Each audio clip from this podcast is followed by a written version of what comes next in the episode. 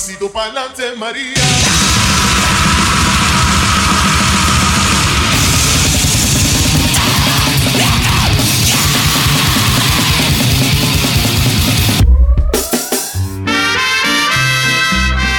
Mesmo que o que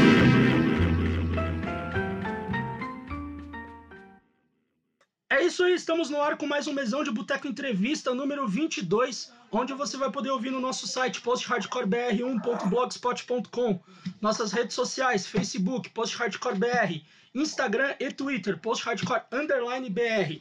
Além aí do nosso site, nós estamos nos principais agregadores, Spotify, Deezer, Castbox, Breaker, Pocket Cast, Radio Public, Anchor, Overcast e Google Podcasts. Se você tem um iPhone, baixa o Spotify, o Deezer, vai no Google Podcast, que é de graça, porque a gente não vai estar no iTunes, o, o- a Apple não gosta da gente. Então tá suave. E na conversa de hoje, ah, mais um dos pedidos aí que vocês fizeram lá no nosso Instagram. Hoje a gente está aqui com o Renan e com o Dan, da Bullet Bane. Bem-vindos, cara. Muito obrigado por estar participando aqui com a, com a gente hoje. Valeu, obrigado aí? aí. Obrigado pelo espaço aí. É isso aí, vamos trocar uma ideia. Bora trocar essa ideia aí. Bora aí. Então, é, eu vou começar com todas as outras edições que a gente sempre inicia, que é a parada de como vocês iniciaram no underground. A gente vai voltar com o Renan mais novo, com o Dan mais novinho lá, adolescente, molecão. Como é que, como é que na vida de vocês o underground iniciou? Como é que vocês começaram a descobrir esse universo do hardcore, do punk, da sonoridade e das ideias também? Como é que foi isso pra vocês? Ah, Dan, fala aí do, da época do, do Metallica aí. Começa você. Eu, na verdade, eu conheci assim o, o underground, esse rolê que a gente meio que se introduziu foi mais pelo pelo Fê, pelo Rafael e pelo Vitinho mesmo. Antes eu só tocava com os meus primos. eh, e a gente tinha uma banda que tocava um Metallica cover e tal, fazia uns showzinhos assim. Eu tinha uns 16 anos na época. E, mas aí logo depois, assim, quando eu conheci os moleques, eu tinha 19, 18, 19, por aí. Uhum. E aí foi o, o Fê que me mostrou, assim mesmo, é, se liga aí, ó, o Dead Fish, os bagulho, porque antes eu não conhecia nada, assim, até meus 19 anos ali, 18, eu não, eu só ouvia, tipo, metal, assim, bem, só lá o Ozzy, o Metallica, o- tá ligado? Era O Mas esse, Pantera. esse Metallica cover você tinha cabelão também? Batia a cabeça? Não, essas paradas tive, nunca tive Ah, cabelão, cara. sempre meio carecola mesmo, assim. Hum, Mas não foi porque eu quis, né? Tipo, o cabelo nunca cresceu, mas eu sempre curti metal pra caralho, mano. Queria, não, quando eu era moleque, se tivesse cabelão ia pirar. E aí também tinha um amigo meu, que na época eu estudava inglês, e ele também foi um do- dos caras que meio que me mostrou um outro lado ali, que era tipo o NX0, o Envy Dust, Sim. umas paradas assim, que pra mim também era, era diferentão, assim, tipo, eu não, não imaginava que existia na época, assim. E não, não é tão antigo, né? Isso aí eu tô falando de Uhum, 2007, 2008. sim. Eu. É, eu vou contar também mais ou menos até chegar nesse ponto do Dan, que é quando a gente se encontrou, basicamente. Sim. Puta, eu putz, comecei a tocar, acho que eu tinha uns 13 anos, eu tocava aqui, mano, em casa, com os amigos da rua, tocava a música do Capital Inicial, tocava o Charlie Brown, tocava o Raimundo, sabe? Aí, Uhum. aí depois montei uma banda com os caras da escola, aí depois montei uma outra banda, eu tava no show no Hangar uma vez e, eu- e passaram entregando, tipo assim, ah, precisa de batera com influências de papelzinho, assim, impresso. Sim. assim. É, precisa de batera com influências de noção de nada, additive, dead fish. Eu falei, ah, pode crer, né? Já, já ouvi uns bagulhos né? assim, pô, Sim. pode crer. O que me me levou mesmo foi que, assim, pra falar a real, antes disso, quando eu tinha uns 14, 15 anos, aqui perto de casa tinha um, tem um pavilhão, assim, quando eu era novinho, rolou um festival chamado eh, Expo... Ex, não, é. Puta, não lembro o nome do festival, era tipo Feira Mix, na real. era Tipo uma Feira Ah, Mix. sim, tá. E aí rolou, e, mano, eu lembro que era tipo assim, com, se você tinha o flyer na mão, Aham. Era, você pagava tipo três conto no ingresso. Caraca, E se barato. você não tinha, você pagava cinco, tá ligado? Caramba. Antecipado e na hora devia ser 10, assim. Aí foram tipo três dias. Eu lembro que, tipo, vai, Street Bulldogs era um dia. Aí teve o dia que era o Dance. E, cara, me chocou. Ali, ali eu acho que foi onde, o, que, o que rolou, assim. Qual pavilhão de eventos que foi esse daí, mano? O Expo Center Norte. Não, Expo Não Mart era Center. isso. Mart Center. É, Ah, no Mart é- Center, cara. É, eu, no Mart Center. Que eu morava pertinho do Mart Center. Minha mãe É. trampou no Mart Center, mano. na Maria Na- Cândida. Na Vila Maria Guilherme, é, Cândido. na É, então. Chico Pontes. Isso, Pontes. isso, no Chico Pontes. E eu, meus amigos eram tudo dali. Eu né, fui da- nesse rolê, mano. Você foi, então? Fui. Ali- Eu ali fui no dia do, do Dance. O eu acho que foi um dia que teve o Garage Fuzz e o Nitro Minds também Sim, teve. sim, eu lembro do. Eu fui nos três dias, teve o Dance lá. E aí, mano, eu lembro que no dia do Dead Fish, é que assim, me chocou o bagulho, porque você Aham. entrava, tinha vários bagulho de tatu, e, É. mano, muita coisa, muita gente, uma pista de skate e um showzão, assim. Aí eu falei, caralho, que bagulho louco, né? Esse rolê, assim. Sim. E ali me deu uma chocada, assim, de realidade. Falei, ah, pode crer, louco esse rolê aí. Aí, desde então, mano, aí montei banda, toquei numa banda que chamava Prelúdio vários anos, aí Uhum. toquei no Indie Hits, e aí depois eu acabei encontrando com os caras, tipo, é, gravaram, eles gravaram o EP do Takeoff com o Hóspede, e eu gravei o do Prelúdio com o Hóspede, aí o Aham. Hóspede fez a conexão, tipo, ah, a banda lá também é da Zona Norte, precisa de batera, e aí foi meio que assim, sabe, no começo, por isso que a gente acabou se encontrando, assim. Que foda. Cara, eu- eu- agora eu fiquei surpreso que eu não imaginava que esse tudo era perto de casa. Eu não moro É. mais na Norte, mas eu vivi a Sim. vida inteira na Vila Guilherme, cara. É, eu também. Ah, do lado. Eu morava na Rua do Imperador, mano. Pode ali pra crer. cima. Ah, eu morei ali. na Manuel, na Manuel. Ah, na Manuel? Gomi- sim, na Gomide. Caralho, tudo perto de casa, Ah, mano. Que Só que eu, doideira. eu, eu moro em Vila Maria, mas é bem perto. Aham, sim. já Ah, eu estudei na. Vila Maria também. É Estudei Jardim Japão aí, né? pai? Jardim Japão, é, é. aí já é Jardim Japão. Mas estudei na Vila Maria, mano. Vixe, e aí O Dan era. também, o Dan também morava tudo aqui perto. Estudei no. Paulo Egídio. Também estudei no Paulo Egídio. Estudei um ano Estudei no Paulo Egídio. Egídio. Caralho, Estudei. mano. E eu estudei É, depois. E eu estudei antes no, no Dom Macário, que era ali embaixo do Paulo Egídio. Você ia Macário tinha pra. técnico, né? Tinha É, técnico eu estudei normal e técnico lá, mano. Caralho, é Ah, tudo Meu- pertinho, meu, cara. irmão fez lá. É, é ali na rua de baixo. Não, eu vivia É ali. na eu mesma rua, ali. é só descer o quarteirão. Até os 22 anos eu morava ali na Cidade Nova, ali. Do outro lado da Caralho, Ponte. Coruscant ali. do Sim, tô lado. ligado, mano. Caralho. Que doideira. Tirando essa Aham. coincidência absurda.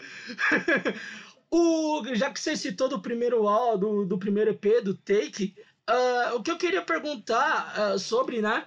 O, eu lembro que na época quando saiu, tipo, mano, foi muito impactante, assim, você via o Take tocando em uma penca de lugar, abriu muita porta, vocês estavam muito em evidência. Como é que foi esse impacto pra vocês? Que vocês chegaram a abrir até show de banda gringa, né? Vocês abriram, acho que pro Millencolin, pro No Out, tipo, vocês abriram show gringos tal, e, e com pouco tempo de banda, né? Como é que foi É. esse impacto desse EP e, de, e esse impacto tão grande que teve com o público pra vocês? Então, o, o EP veio assim, tipo, eu, eu não participei da gravação, nem eu e nem o Renan, né? Uhum. Tipo, a gente. Eu participei do primeiro show da banda, assim, como take-off, mas eu não participei da gravação porque na época da gravação o Vitor tocava guitarra, assim, antes, Uhum. né? Só que aí na, na gravação meio que falou: ah, não, ele só vai cantar e vamos arrumar alguém pra, pra tocar. E eu tinha uma outra banda com meu primo, que não era o Metallica Cover, já era uma banda que uma mina cantava e tal.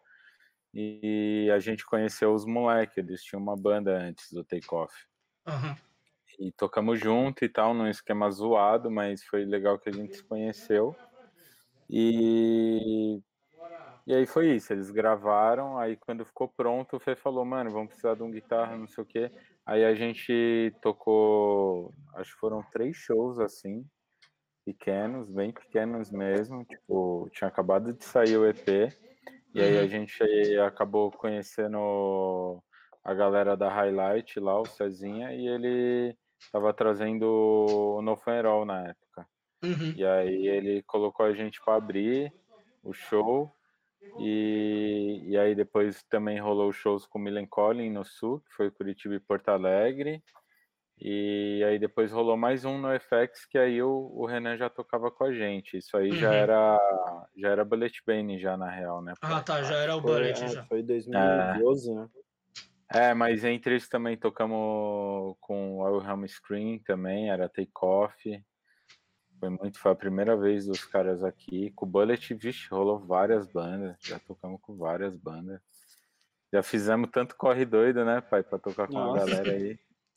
É, parece que, e parece que tinha uma época ali, sei lá, eu senti nos últimos anos que tava rolando muito show gringo, assim, sei lá, de, de 2011 a 2014, 15, assim. Mas, mas assim, voltando lá na pergunta, foi mal para cortar. Tipo, eu acho que foi importante pra caralho ali no começo a gente ter tido essa oportunidade uhum. é, de exposição mesmo ali. Foi a época do Orkut, a parada não era Sim. tão restringida ainda a divulgação, né? Tipo, hoje em dia, se quer começar uma banda, o planejamento de divulgação online é completamente diferente de como era Total. lá atrás. O, o, o, boca a boca existia muito, o MSN ali, o Fotolog da vida. O auge, é. Então, tipo, e também estava muito no auge daquele lance de banda vender ingressos para tocar, né? Uhum. Então, quando a, a, gente surgiu com o EP, é, a gente começou a fazer esses shows gringos, então muita gente falava da gente no Orkut falando, ó, oh, mano, esses moleques estão pagando para abrir todos os shows gringos, os caras são, são playboys, sei lá, tipo, nem, nem sabia quem era nós, mas tá ligado esse bagulho de Sim. internet, da, da galera ir falando, e eu acho que isso no começo ajudou um pouco a dar uma difundida no nome ali, tá ligado? Também teve o lance que que o EP, tanto o EP quanto o New World, né? Eles saíram pelo um selo do Japão que a gente pirava, que era a Belzon Records, que é o mesmo selo que saiu os bagulhos do Belvedere e tal. Sim. Então isso deu, deu um hype ali na época, tá ligado? Porque a gente uhum. era tudo moleque, o, o, o, Rafael tinha 16 anos, sei lá, tá ligado? Então a gente tava aprendendo a tocar, tá ligado? Sim. E essa parada desse selo japonês, cara, que eu até ia te perguntar, você já falou, né? Mas como é que foi chegar, tipo, o som de vocês do outro lado do, do mundo, cara? Tipo. Mano, é... eu acho que foi isso. O, o, Vitinho, ele tinha muito esse bagulho do, do hardcore lá do, dos canadenses, de pirar no, nessa uhum. vertente aí. E aí tinha a Belzon, que era um selo que meio que tinha algumas bandas, eu não lembro agora quais são as bandas, mas eu lembro que tinha o Belvedere. Sim. E eles distribuíam essas bandas de punk rock, fastcore, hardcore melódico no Japão. Eles prensavam ainda na Sim. época, né? E aí, quando saiu o EP, a gente mandou o material, a gente fez um e-mailzinho, mandou pra galera. E aí eles curtiram e lançaram. Foi bizarro. E aí eles até mandaram, assim, algumas cópias pra gente. Ainda te, tem até lá na casa da minha mãe. É, tipo um encartezinho. Que doido. Lá, tipo, prensagem japonesa e tal. Foi, mano, foi legal demais, mas foi uma parada meio assim, superficial. A gente não teve muito contato, assim. Uhum. Mesmo, tá a gente trocou alguns e-mails com o japonês lá e foi isso. Mas até hoje eu vejo, hora ou outra, eles marcam o bullet num Twitter e vem aqueles Twitter tudo japonês e você fala, é. mano. Que que é isso, não, né? Da hora. Aí você aperta e, o tradutor ali. E é uma, é uma brisa aqui na banda, acho que foi a única, única parada que a gente tentou dar uma tirada mesmo, assim. Mesmo o plano principal no começo era, pô, vamos tentar ir pra gringa, tocar na gringa, né? Que quando você é moleque, você sempre tem essa brisa. Uhum. É, foi o único mesmo que a gente pegou e mandou mesmo, e a gente queria muito e tal, porque a gente. Os outros bagulhos acho que, é, acho que era tão distante pra gente que a gente nem, nem pensava em mandar, né? Tipo, sei lá, uma FET, uma.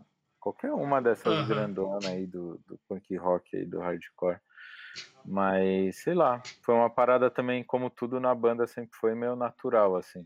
A gente nunca fez nada muito mega planejado. Mas acho. chegou a ter algum convite de vocês tocarem lá no Japão por causa desse material? Não, alguma coisa não, assim? Não, não. não? Era, só uma, era só uma distribuição mesmo. Ele ele prensou, é, sei lá, nem lembro o número na época, mas uhum. era 500 CDs e mandava 100, 500 CDs mandava 100 pra gente. Uhum. Aí quando terminava de vender, aí fazia mais uma cota, mas nunca rolou. Aí, tipo, rolou com o New World, que foi o primeiro disco, aí saiu uma prensagem lá também, eu acho. Se eu não me engano. Massa. Saiu, saiu, acho que sim. Saiu, né? Faz tanto tempo já. E agora que você falou do New World, vem, vem a uma, uma das perguntas que talvez acho que na época devam ter feito bastante para vocês, que foi a mudança do nome, né? Que o New World já vem com Bullet Bane. O porquê Sim. da mudança e. Cara, o que, que se deu na verdade? A mudança foi por causa do nome, ser um pouco mais complicado de ser falado?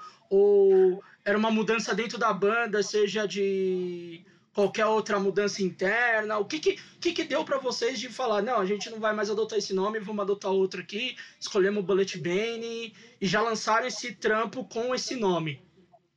Sim. Pode falar. Ah, eu acho que a gente falou já algumas vezes, mas assim, a gente teve um, uma parada que além disso, do foneticamente o nome era difícil, não que Bullet Bane seja fácil também, mas é um pouco mais fácil.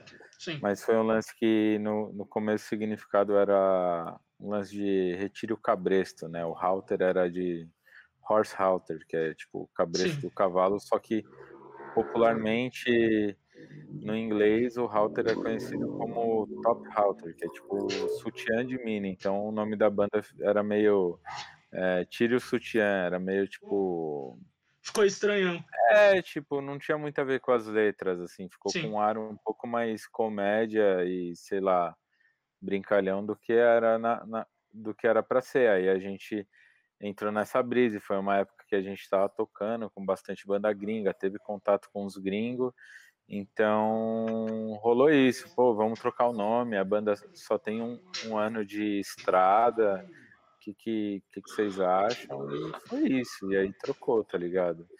E o nome novo também foi critério zero, assim. A gente também não sabia o que colocar. A gente sempre foi muito ruim com isso, né? Nessa questão de não conseguir decidir e, e tal. Então acabou sendo meio que por fonética. Ah, Bullet soa bem, Bane legal, Bullet Bane, é isso, acabou. É, não teve muito. É, não tem, não hum. tem. Até hoje eu não tenho muito a memória de como foi exatamente a Ah, era uma reuniãozinha na casa do Fê lá, mano. Ah, então, eu lembro disso, mas eu não lembro o momento. Eu, eu perdi, assim, eu não lembro o momento. Lembro que foi uma reuniãozinha na casa. Melhor opção, eu lembro que só aconteceu, é. É, umas reuniãozinhas na casa do Fê, a gente fez um videozinho, deve ter até lá no canal, até sim, hoje. Sim. Uhum. Uns 10 anos atrás, né? Caralho, que doideira. É, é, é, é muito doido essa parada também, né? Tipo, ah, foi o que surgiu, a fonética anterior não deu muito certo. Vamos é, que nem você falou, vamos botar também. outra. É. É. mas ficou. Mas acho que até o nome ficou mais impactante, cara. O outro, o outro era bonito. É. Você via que tinha aquela. Era uma fonética mais complicada, mas ele era todo trabalhado e tal. Mas esse parece ser uma coisa bem mais direta, né? Principalmente pela parada de você usar a, a palavra bullet, né? Que todo sim, mundo sim, consegue sim. associar mais fácil, tipo, algo ser mais direto, mais certeiro tal. Então, talvez até nesse bom, ponto fica melhor, o bom né? do Bullet Bane também é que quando você vai pesquisar, é aquilo, só tem nós, tá ligado? Às vezes você tem um nome um pouco mais genérico, às vezes até soa melhor, tipo, ah, um nome em português ou em inglês um pouco mais genérico, mas quando, por, por ser pequeno, às vezes se perde, né, nesse meio da pesquisa aí hoje em dia. Sim, é, então, Bullet, Bullet, Bullet Bane, essa é uma grande vantagem do nome. Você põe lá para pesquisar. Aparece vocês vai, em primeiro já. Achar, é, põe os dois, vai, vai, alguma coisa de nós vai vir, tá ligado? É. Ainda... Se fosse Bullet, alguma outra coisinha, ou só Bullet, não ia. Só Bullet ia já, ia, já ia ferrar tudo. Já ia ferrar tudo. Bullet Bane você coloca no Google, cara. A primeira é vocês ah, ali na lata. É tudo vocês Sim. ali. É vocês, é vocês de alguma coisa em algum outro portal, algum outro site. Sei lá, tudo Sim, aparece é. ali vocês na lata, já aparece os discos do lado, tudo. É, isso é a vantagem. Já tem essa vantagem. E falando do disco, desse primeiro disco com um nome novo, né? Uh, como, é que, como é que foi essa aceitação? Porque vocês tiveram essa mudança, lógico que o público, vocês já tinham formado um público ali, com o take e tudo, e tem essa mudança. É, e só teve ali inicialmente uma mudança do nome, do som ainda continuou com todas as influências que vocês carregavam. Como é que foi essa aceitação do público desse primeiro trampo com um nome novo? Ah, eu, eu acho que o primeiro disco foi o que, de todos, foi o que menos teve estranhamento inicial, talvez. Aham. Né? É, e a Todos os- gente ainda todos tava os criando outros- o público, né? É, é, e também porque o público era bem pequeno, assim, relativamente, né? E assim, e era aquela galera que, que, que curtia o hardcore rápido e trampado. Eu ainda acho, sonoramente, eu sinto diferença entre o, o Takeoff e o New World, na real. Eu Uhum. acho que o New World é bem mais trampado, bem mais O informação. Takeoff é mais pop, né? Ele é, É, bem o mais Takeoff é bem mais melodia e as bases reta e vai que vai. E hora ou outra tem alguma coisa. Agora o New World tem coisa o tempo todo acontecendo, assim. Uhum. Então eu acho que assim, pra galera que gostava do gênero, a gente deu um up, digamos assim, nesse aspecto do pô, ao vivo o bagulho, a gente chegava lá e, e rolava, assim, né? Sim. E aí, e aí eu acho que esse foi o lance que deu a diferença entre um e outro, assim. Mas eu acho que foi muito positivo, na real, o New World. Ele abriu muitas portas. E, e no ano que a gente lançou o New World, a gente lançou final de 2011.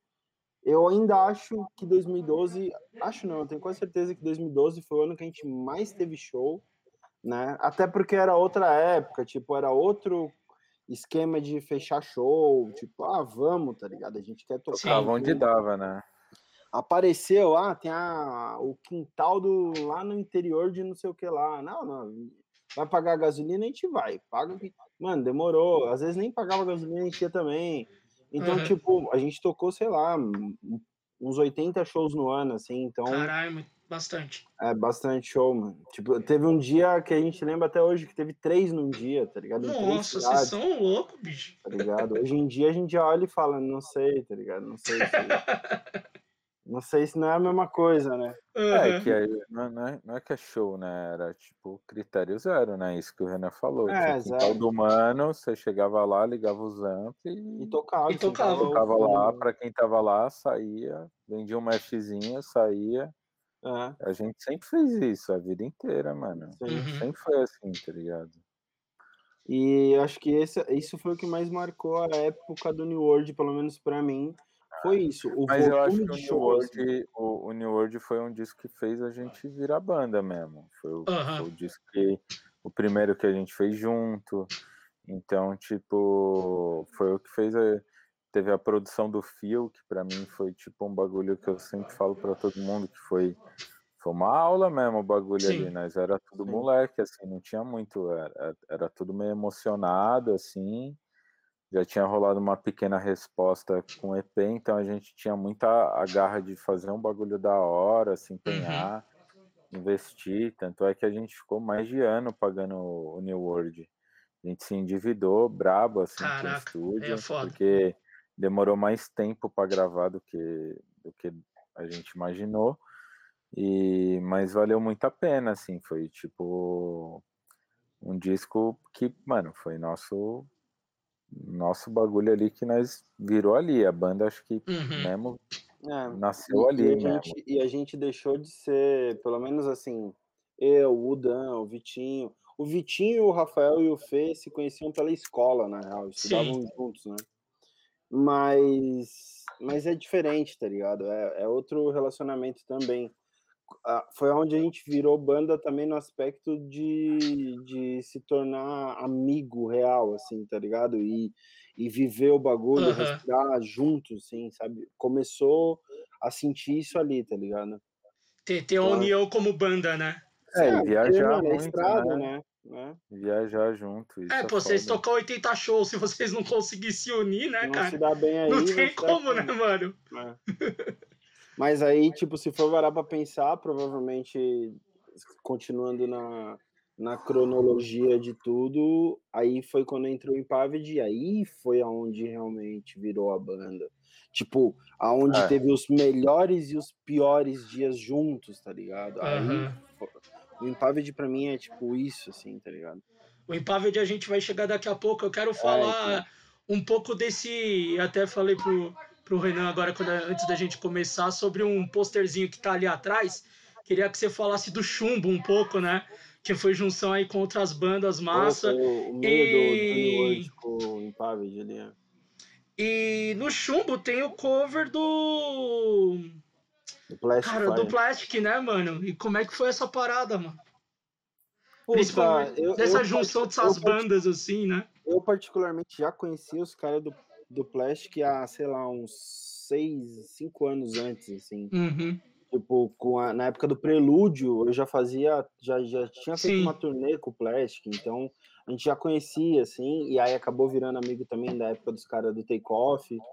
E, e, e, cara, foi uma coisa meio que natural, assim, foi o, apareceu a proposta de fazer o split, duas bandas de São Paulo, duas bandas do Rio, Uhum. era a gente, o Fred Driven, o, o Zander e o, E o Plastic. e o Plastic Fire. Então, aí ficou, tipo, a gente e o Plastic, assim, era pra cada um fazer o cover de um, a gente na hora falou, não, demorou, a música é essa daí, a última cidade livre lá, e Sim. vamos fazer. E a gente não tinha muita ideia, foi feito tudo muito rápido, assim, tu- tudo muito rápido, gravado muito rápido. Tudo muito limitado também. É, foi meio foi- gravado foi em tipo- casa, tá ligado?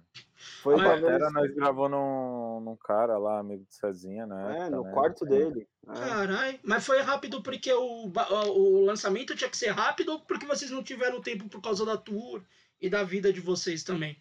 Esse, esse aceler Então. teve que gravar rápido, assim, de. de- Eu, eu não lembro tipo- exatamente qual dos dois que foi o porém dessa Não, questão. tinha- Tinha o, o lance de ter um plano e vamos fazer É. e fazer rolar. Aham. E quando, quando você faz bagulho em conjunto com outras bandas, realmente você não bota um deadline e não, não sai, tá ligado? Com- É. Uhum. com, dentro da banda já é difícil. Imagina quatro bandas, são 20 pessoas, tá ligado? Pra tudo se alinhar. Se você não põe também um, um cronograma, não sai. Eu lembro que é isso, junta com o show, junta com essa parada de, pô, vamos fazer, vamos. É isso aí, tem que ter o time mesmo. É. Mas o corrida, acho que o Renan disse, é que foi uma parada que não foi tão pensada, assim. Foi tipo, É, Aham. Até as aí, ah, músicas tem que mesmo. fazer as músicas, foi o que saiu e, e é? É o que tá ali. É o registro mesmo da época ali. É, so- soa bem natural, assim, bem. Basicamente, dois ensaios é, ah, fechou, fechou, é isso aí. Vai embora, aí. né? É, não tem, não tem muito. Muita coisa deve ter definido até durante a gravação ali rapidinho, porque não deu tempo, assim. E, e rolou quatro shows, né? Rolou Rio, São Paulo, Curitiba e eu não lembro se rolou qual outro. lugar. Santos. Santos, é. Foi horrível, é. Santos, Foi- foi- assim, horrível. Acabou, na hora do nosso show, acabou a luz. Putz, sério, mano? Acabou a luz, não, é. Queimou os bagulhos, sei lá, caiu. É, aí foi. foi- Mas, mas foi legal, foi uma experiência legal, assim. Mas vocês chegaram a acabar tocando? Conseguiram tocar? Ou... Não, foi no meio do show nosso. Depois deram um jeito de voltar lá, fazer rolar, mas. Foi uma, da- mas foi, foi uma triste, experiência. É, o show foi ruim, mas a experiência da tour, os quatro shows seguidos, assim, foi, foi bem legal. Assim. Doido demais. E falar em tour, mano, já que vocês citaram, né? Quando vocês lançaram o Impavid, vocês fizeram uma tour de van e acabou saindo um documentário junto também sobre esse, esse rolê todo. Como é que foi fazer essa tour toda de van, rapaziada? Porque viajar de van deve ser uma bosta, né? Pra tanto lugar, tanta cidade assim, tipo, você ficar tudo apertado e equipe, a porra toda. E Puta, ainda aí- gravar um doc disso Ah, tudo. Aí que, entra, aí que entra o segredo de tudo isso. Era, o mais, Ah, era o mais confortável de todos. sério? Ah, mais confortável do que carro, sem dúvida. A gente Ah, sim, do deitado, que A gente ia carro. deitado, dormindo, de Ah, edredom e quer avião, né, mano? Às vezes o avião, Ah, o processo ali é uma merda, né? Pra nós que é músico ainda. Tipo, você vai, tem que. Nunca pode levar tudo que você quer levar, É, E sempre dá o excesso da bagagem, sempre o cara vai encher o saco que você tá levando a guitarra. No... E na van a gente tinha essa autonomia de tipo, pô, beleza, o, o trajeto, trajeto é mais longo, mas a gente vai no nosso time, ouvindo a nossa música na van, conversando. Então o- tinha um ritual ali que era que era animal, assim, que às vezes você tá no de busão de rodoviário ou de avião, você não consegue, tá ligado? Mas é muito mais perigoso, né? É, tem esse lance do, do risco da estrada que, Uhum. cara, você tá lá, tá ligado? Não tem muito pra onde você correr. É confiar, tá ligado? Vá, todo mundo aí tem que estar energia boa e confia e vamos, e seja o que Deus quiser. Só que, mano, é. Por exemplo, a gente tinha, vai. Vou dar um exemplo do, do doc, em especial do Into the Brasa.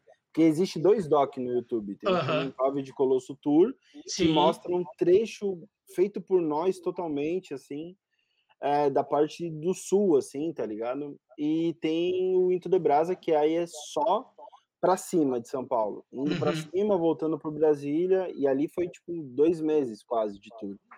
E, cara, é, tipo assim, o primeiro show que a gente fechou dessa tour foi em Natal, que era o Nossa. festival.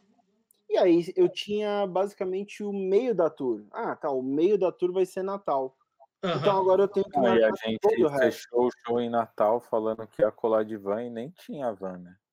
É, não só Natal, Caraca. do Sul que foi antes, eu é. marquei todos os shows falando pros caras, não, pode, pode ficar tranquilo que a gente vai lançar o disco aí. E o disco não tava pronto e não tinha van e não tinha nada, não tinha nada. E aí, aí foi o, é o que o Dan falou, tá ligado? Precisa ter o deadline, tá ligado? Sim. Porque eu falei, ó, cara, a gente vai ter uma tour marcada daqui tanto tempo. Eu tô falando pros caras que a gente vai aparecer lá, tá ligado?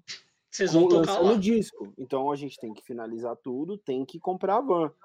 E aí, pra comprar a van, foi tipo, pega dinheiro, mano, com todo mundo, tá ligado? Com família, com amigo, e depois a gente foi pagando, tá? E a tour pagou. Então, tipo, Ah, a gente, a gente começou a tour basicamente com a van pra pagar, basicamente, assim, sabe? Caralho, que E- doido. E aí foi. é, A gente fazia isso. Então. é, foi um. Pra mim que tava marcando na época, assim, eu lembro que foi sofrido, assim, tá ligado? Porque eu não podia marcar shows que não fossem na sequência das cidades, Aham. na ordem, Sim. tá ligado? Aí você ligava pro cara de Recife, o cara falava, ah, eu tenho só tal data. Você fala, não, meu irmão, não, não tem como. Porque eu Aham. vou passar aí em tal dia, vamos dar um jeito de fazer tal dia. Pô, não rola. E acabou rolando, todos, tá ligado? Sim. Então, mas foi, foi Sempre ia acabar rolando, é. sempre acaba rolando. Se Aí, tipo, Salvador, a gente tava no meio do caminho, assim, já. Aí caiu o lugar que ia ser o show, foi embargado, fecharam o lugar. Caraca. Aí o organizador falou, mano, nós vai armar que vocês vão tocar no- na rua, velho, na praça lá, no meio da rua. Aí foi isso, a gente pregou o bandeirão da banda lá na parede de uma igreja lá e tocamos, foi um dos shows mais loucos da tour esse aí em Salvador. Que Nosso foda, único show na Bahia. 11 anos de banda. teve, teve Paulo Afonso, teve Paulo Afonso, É, teve Paulo Afonso. é. que foi, mano, show em uma- era uma Salvador, cidade, era uma cidade interior da Bahia que os caras falavam que fazia tempo que não rolavam shows assim, tipo anos. E a Paulo gente Afonso, foi assim. Saudade, hein, mano, daquela época, velho. 2012 foi na tour do New World. Ah, a gente fez a primeira tour no Nordeste em 2012, Uhum. e aí depois a gente fez 2014. Nossa primeira vez no Nordeste. Foi louco. Ah, Não, e Nordeste também tem. Só tem banda foda, né, cara? Tipo. cara, a gente. Você pega ainda essa época 2010, 2012, que tinha de banda lá, de Banda, todos os gêneros, gente, tipo, cara, é absurdo. Comida, praia. Os Ah, caras- os rango tudo lá é maravilhoso, lá, cara. Os rango Tudo, é tudo de perfeito. foda tá lá. Pô, eu vou te falar, Nordeste sempre é muito legal, assim, toda vez que a gente foi, a gente pirou, assim, bastante, assim. Tem perrengues por causa da logística, tá ligado? A Sim. logística do Nordeste é mais chata do que outros lugares, né? Uhum. Estrada e, puta, e tudo isso é mais complicado. Transporte Mas- também é meio complicado. então. lá. Então, por isso que a van salvava, tá ligado? Uhum.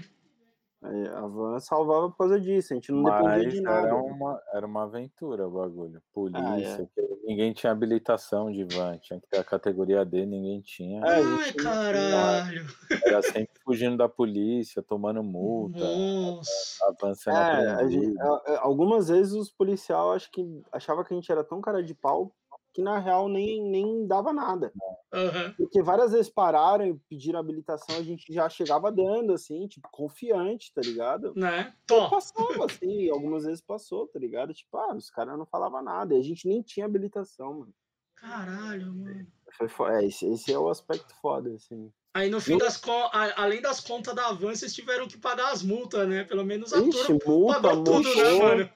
Multa, fi, você não já teve um carro a diesel alguma vez na vida? Um motorzão a diesel? Não, mas eu tô ligado que a diesel é osso, mano. Não queira ter, velho. O bagulho, quando encrespa de quebrar, velho, é tudo de mil, velho. Qualquer coisinha. É muito caro. É tudo mil, velho. Ah. Tudo caro é, pra caralho.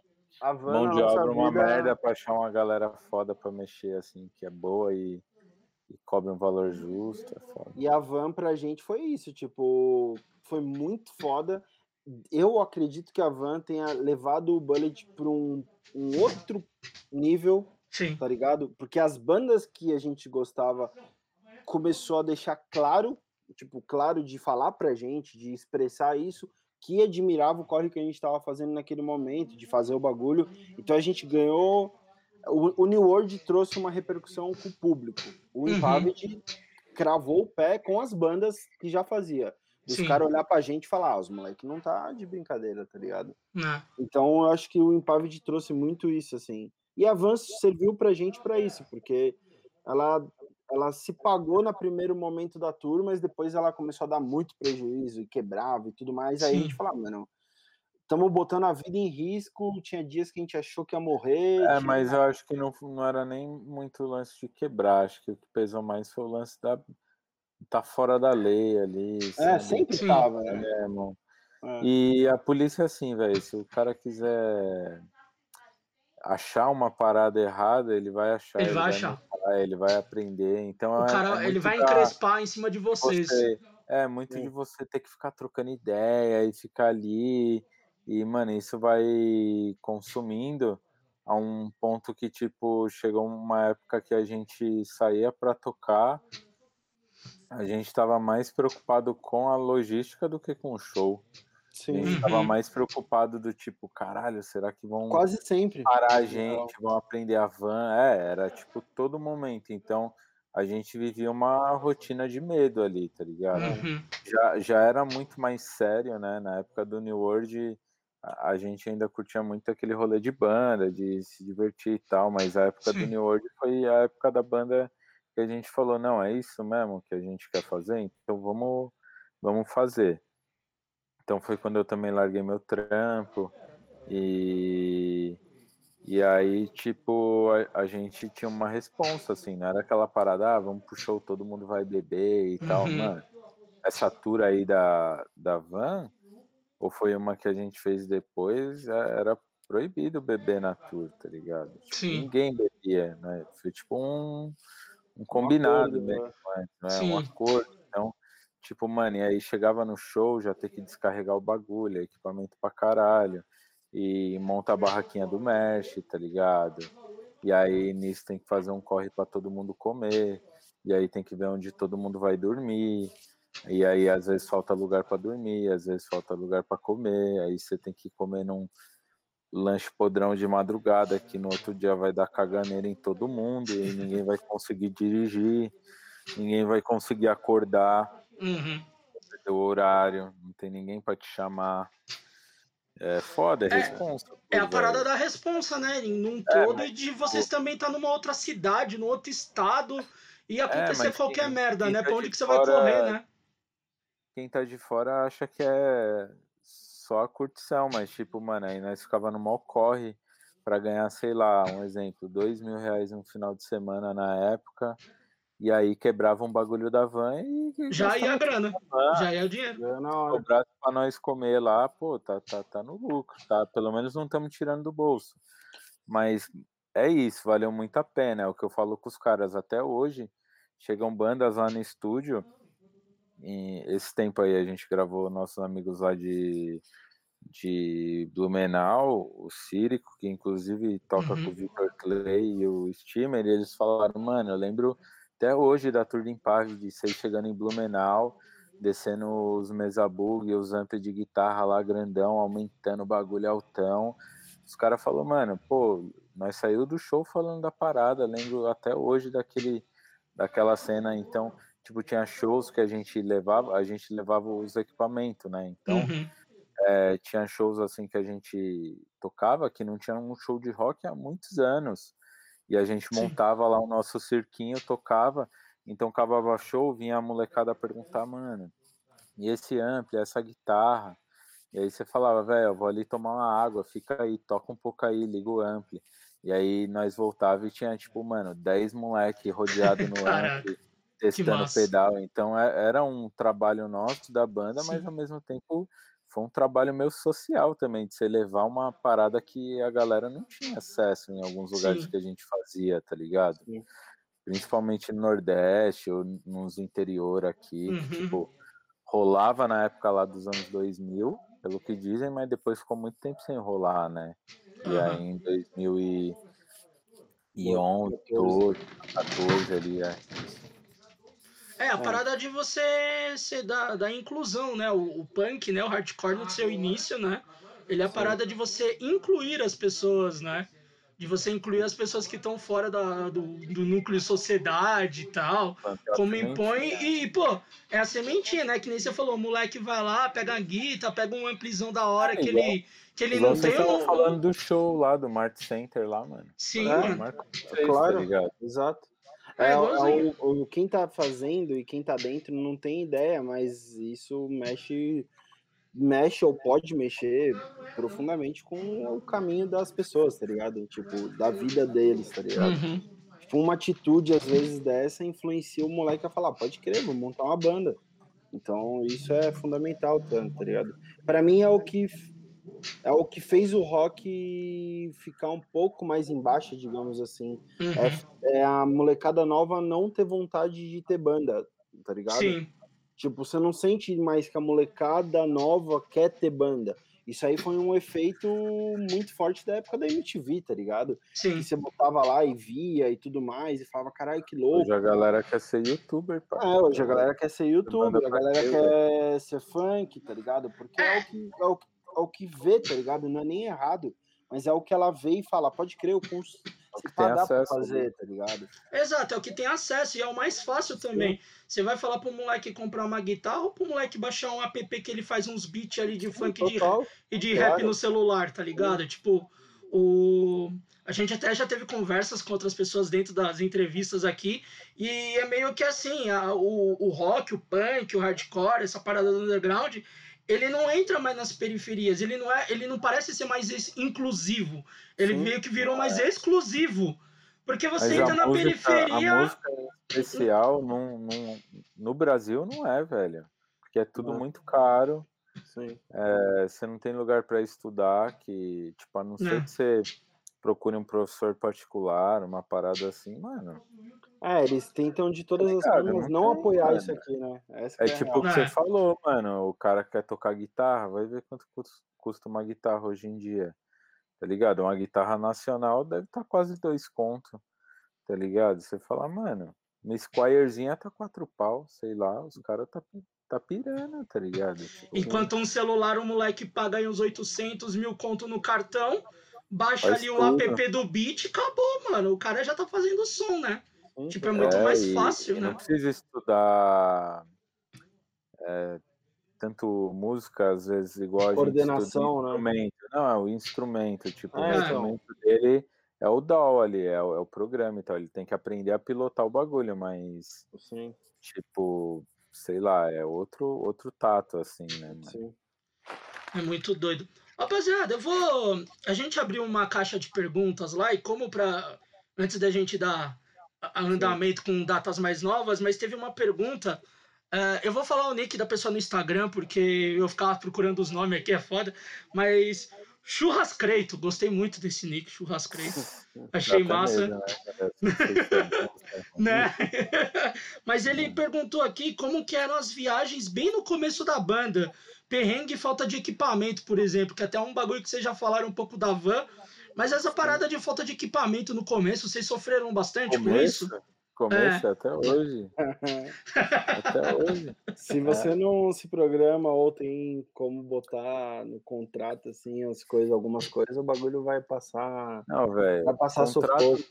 Vamos ser sinceros, o contrato no underground não, não existe. Ah, não, tá o contrato é assim, é quando você tipo, fecha o mano, falar, não existe, tá ligado? Eu preciso é. realmente de tal bagulho. É, tal mas tipo, o cara vai mas, falar mas beleza assim, e às vezes vai assim, chegar no dia e não vai ter, tá ligado? Porque aí o cara Ou... fala assim, ah, vai ter a batera tal lá, e pá. Aí você chega lá, tem a batera. Só que a pele tá cagada, no banco tá tudo fodido, o pezinho não tem. Aí você fala, é, então. então Não é tem. Isso, tá ligado? É Então, isso. é, o perrengue de equipamento sempre rola e, e, assim, a gente compreende, porque ele age de acordo também com o. Como que eu digo assim? Com, com o custo do evento, tá ligado? Tudo Sim. depende. Se sua banda levar 500 pessoas, você vai ter uma grana ali da portaria que você vai poder investir em ter um, um backline legal, ou se, vo, se você não levar, óbvio, o seu Sim. backline.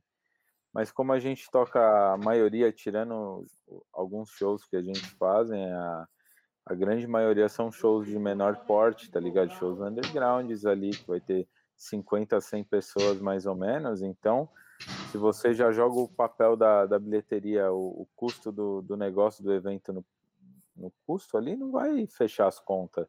Se Uhum. quiser ter um equipamento top de linha, que é o que o, o cara que vai estar ali no show realmente merece tá ligado? Então, é, sei lá, ou o que a gente tenta fazer e sempre tentou fazer é ao máximo levar, mas é muito Sim. difícil porque você precisa de um investimento alto de começo e tem a logística, você precisa ter uma van, você precisa ter uma carretinha e tem um custo também, as coisas quebram, você bosta, coloca na estrada, mano, o bagulho quebra, tá ligado? Então, é, é, assim, o perrengue rola e sempre vai rolar, a não ser que sua banda chegue num, num patamar de, pô, não digo 500 nego, mas pelo menos tá levando ali umas 200 pessoas, 250 pessoas, já vai sobrar um, uma parte ali que você vai poder investir para ter uma qualidade melhor no, Uhum. no seu show, tá ligado?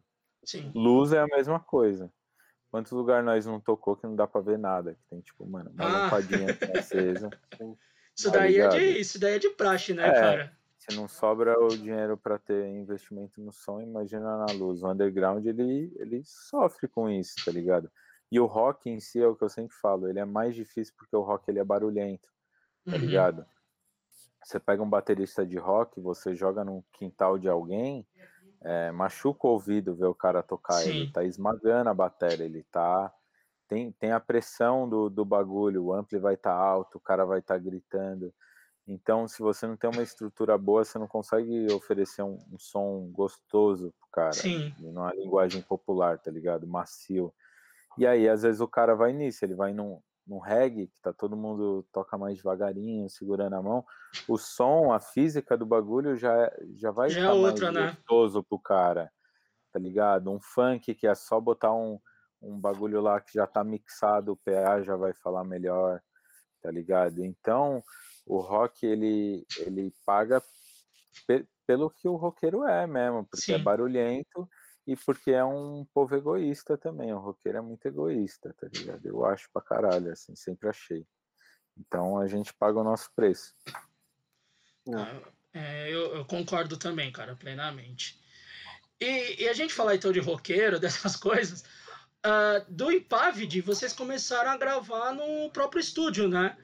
E essa, a vantagem de gravar no próprio estúdio, vocês conseguem ter uma liberdade melhor, uma a criatividade flui melhor do que você ter que pagar um estúdio, ficar cronometrando o tempo, essas coisas. Flui melhor quando você grava no teu próprio local? Eu acho que é relativo. Acho Uhum. que primeiro você tem que saber fazer. E o segundo vai do dinheiro também, né? Lógico que, tipo, para você ter o seu bagulho, você vai ter que investir antes para você poder fazer. Uhum. E também para você fazer com os outros, você vai ter que ter dinheiro, então você vai estar sempre olhando no relógio. Então, assim, eu acho que no começo, o Impavide, por mais que foi um disco que a gente gravou sozinho, ele inteiro, fizemos lá no estúdio, é, a gente já vinha trabalhando há uns três anos lá no estúdio, já tinha pegado um pouco assim da, da manha da, da gravação, só que na época a gente ainda é, sentia muita dificuldade para mixar e masterizar, então tanto é que o Bill ajudou a gente no Impavide, Uhum. ele mixou e masterizou junto com a gente, a gente foi pro Rio, levou a, a sessão e fez junto com ele.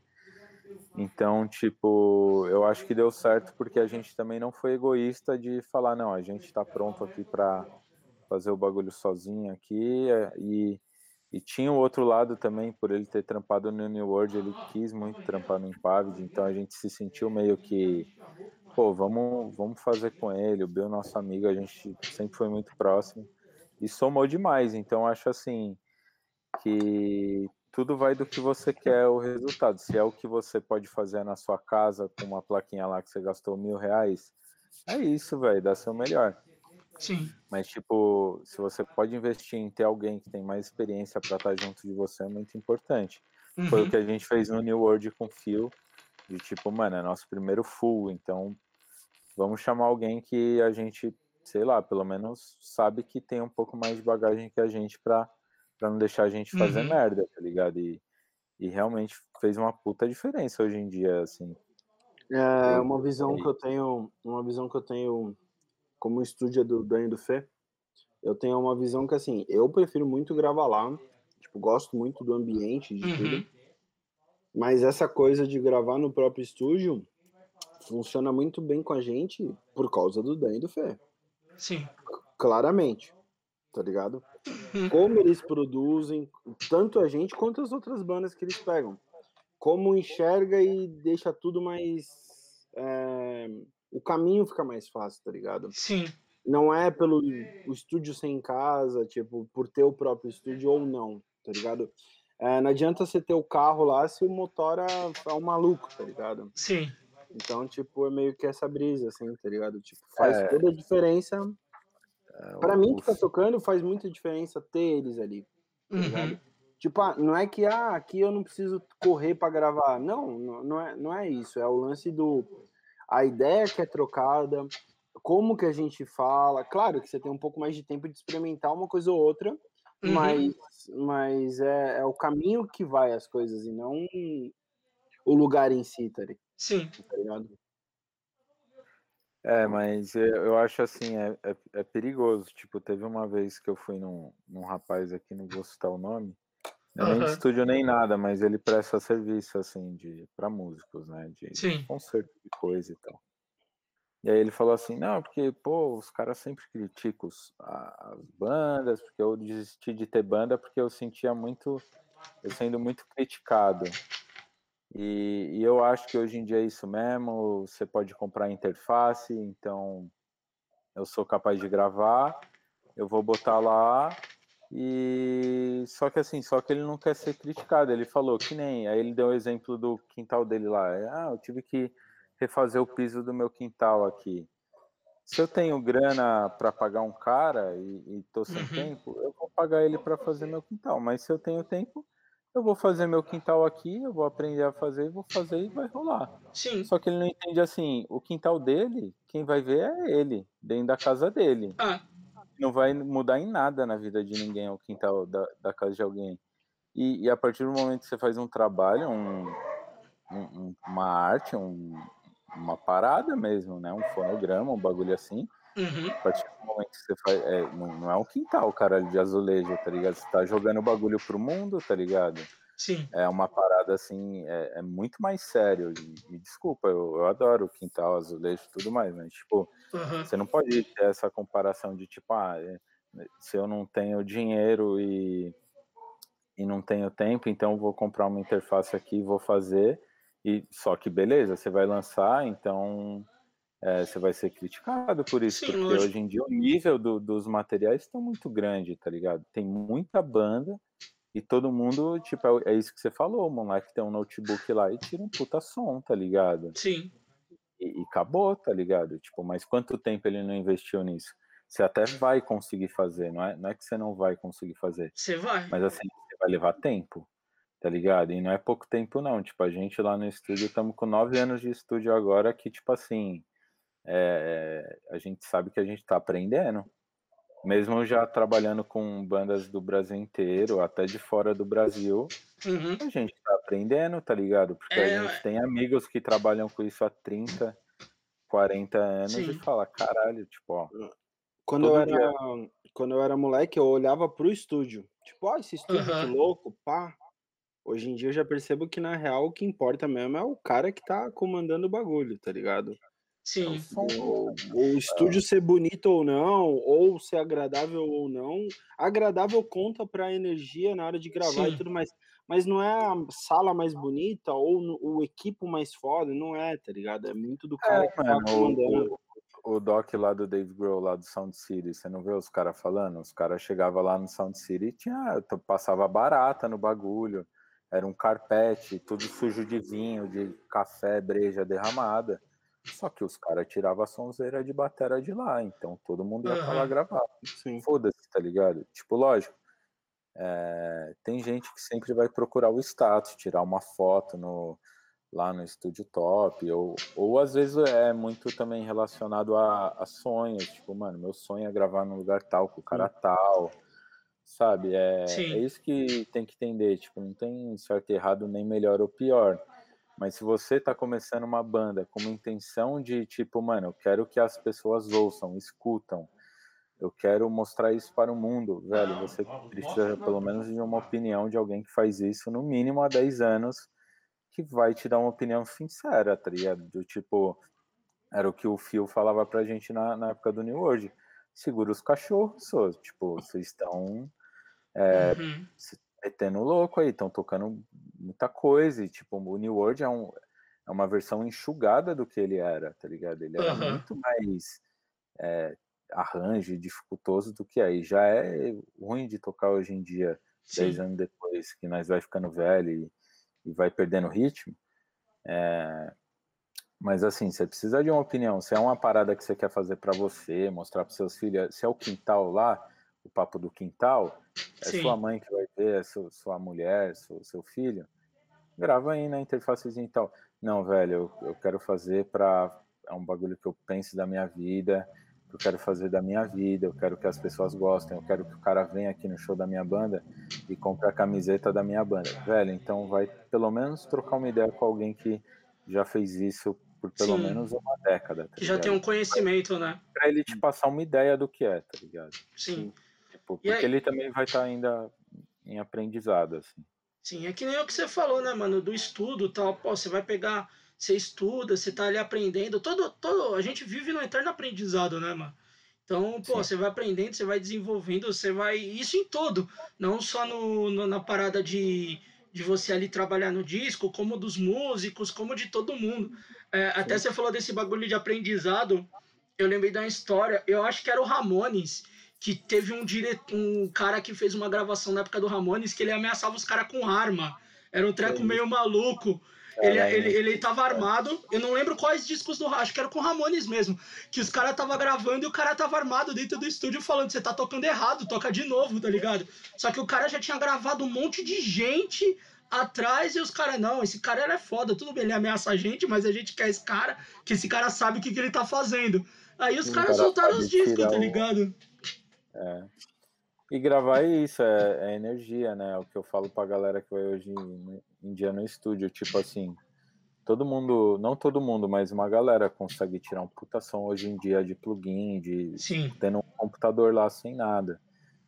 O sampleia a batera, grava lá o baixo e a guitarra com plugin, grava a voz ali, mano, e tá um puta som, bota pau a pau ali com umas bandas, caralho, uma sonzeira mas às vezes acaba soando um pouco genérico, tá ligado? Sim. Tipo, é, é uma puta sonzeira que você já ouviu em algum lugar aqueles timbres, tipo, porque a, a galera esqueceu dessa parada de que a música é um registro da, da foto, é tipo uma foto, uma energia daquele Sim. momento. Tipo, tipo assim, uma curiosidade nossa, a mutação, um som nosso, foi o único som nosso que a gente gravou ao vivo na história da banda. É, foi uma sessão que a gente ligou tudo mesmo, tava, acendeu os incensos lá e tava tudo ligado, ampli, bateria e tal. Uhum. E, e é isso, eu, eu, sinto nesse som uma energia que eu não sinto nas outras e eu tenho certeza que é isso, que a gente meio que teve essa brisa é. momento de, tá ligado? Vamos registrar uhum. o momento. E, e ela é a mais escutada, querendo ou não, tá ligado? É. Então ela sente essa tem um energia. Disso, né?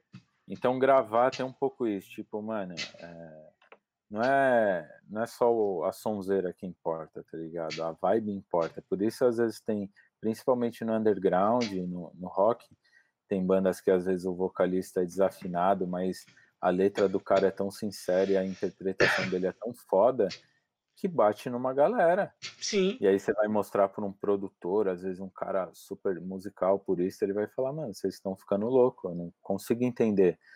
Mas é porque tem a galera que se conecta pela energia, Uhum. pelo som, mas a energia conta tanto quanto isso. E, e cada vez mais a gente tá perdendo isso com a tecnologia, com os bagulho de ah, eu vou fazer no meu quarto, velho, legal, mas no seu quarto, na, na casa, com a sua mãe, não vai ser tão legal quanto num estúdio, fumando um baseado no meio da sala, Não. com seus amigos tomando uma breja, em uma outra atmosfera, com um cara de confiança diz que já tem um, no mínimo uns 10 anos de caminhada ali, que vai falar, não, velho, é isso, o som de guitarra tá maneiro, tá ligado? Ó, ó, não, você não vai usar esse pedal, tá ligado? Tipo, vamos, vamos enxugar? É, é Uhum. isso, tá ligado? E, e são esses detalhes que fazem a diferença. Tipo, botar o rodapé no, no quarto da casa, tá ligado? Tipo, mano, são os detalhes, tá É a junção de tudo, né, cara? Um pouco de cada coisa, quando você junta tudo,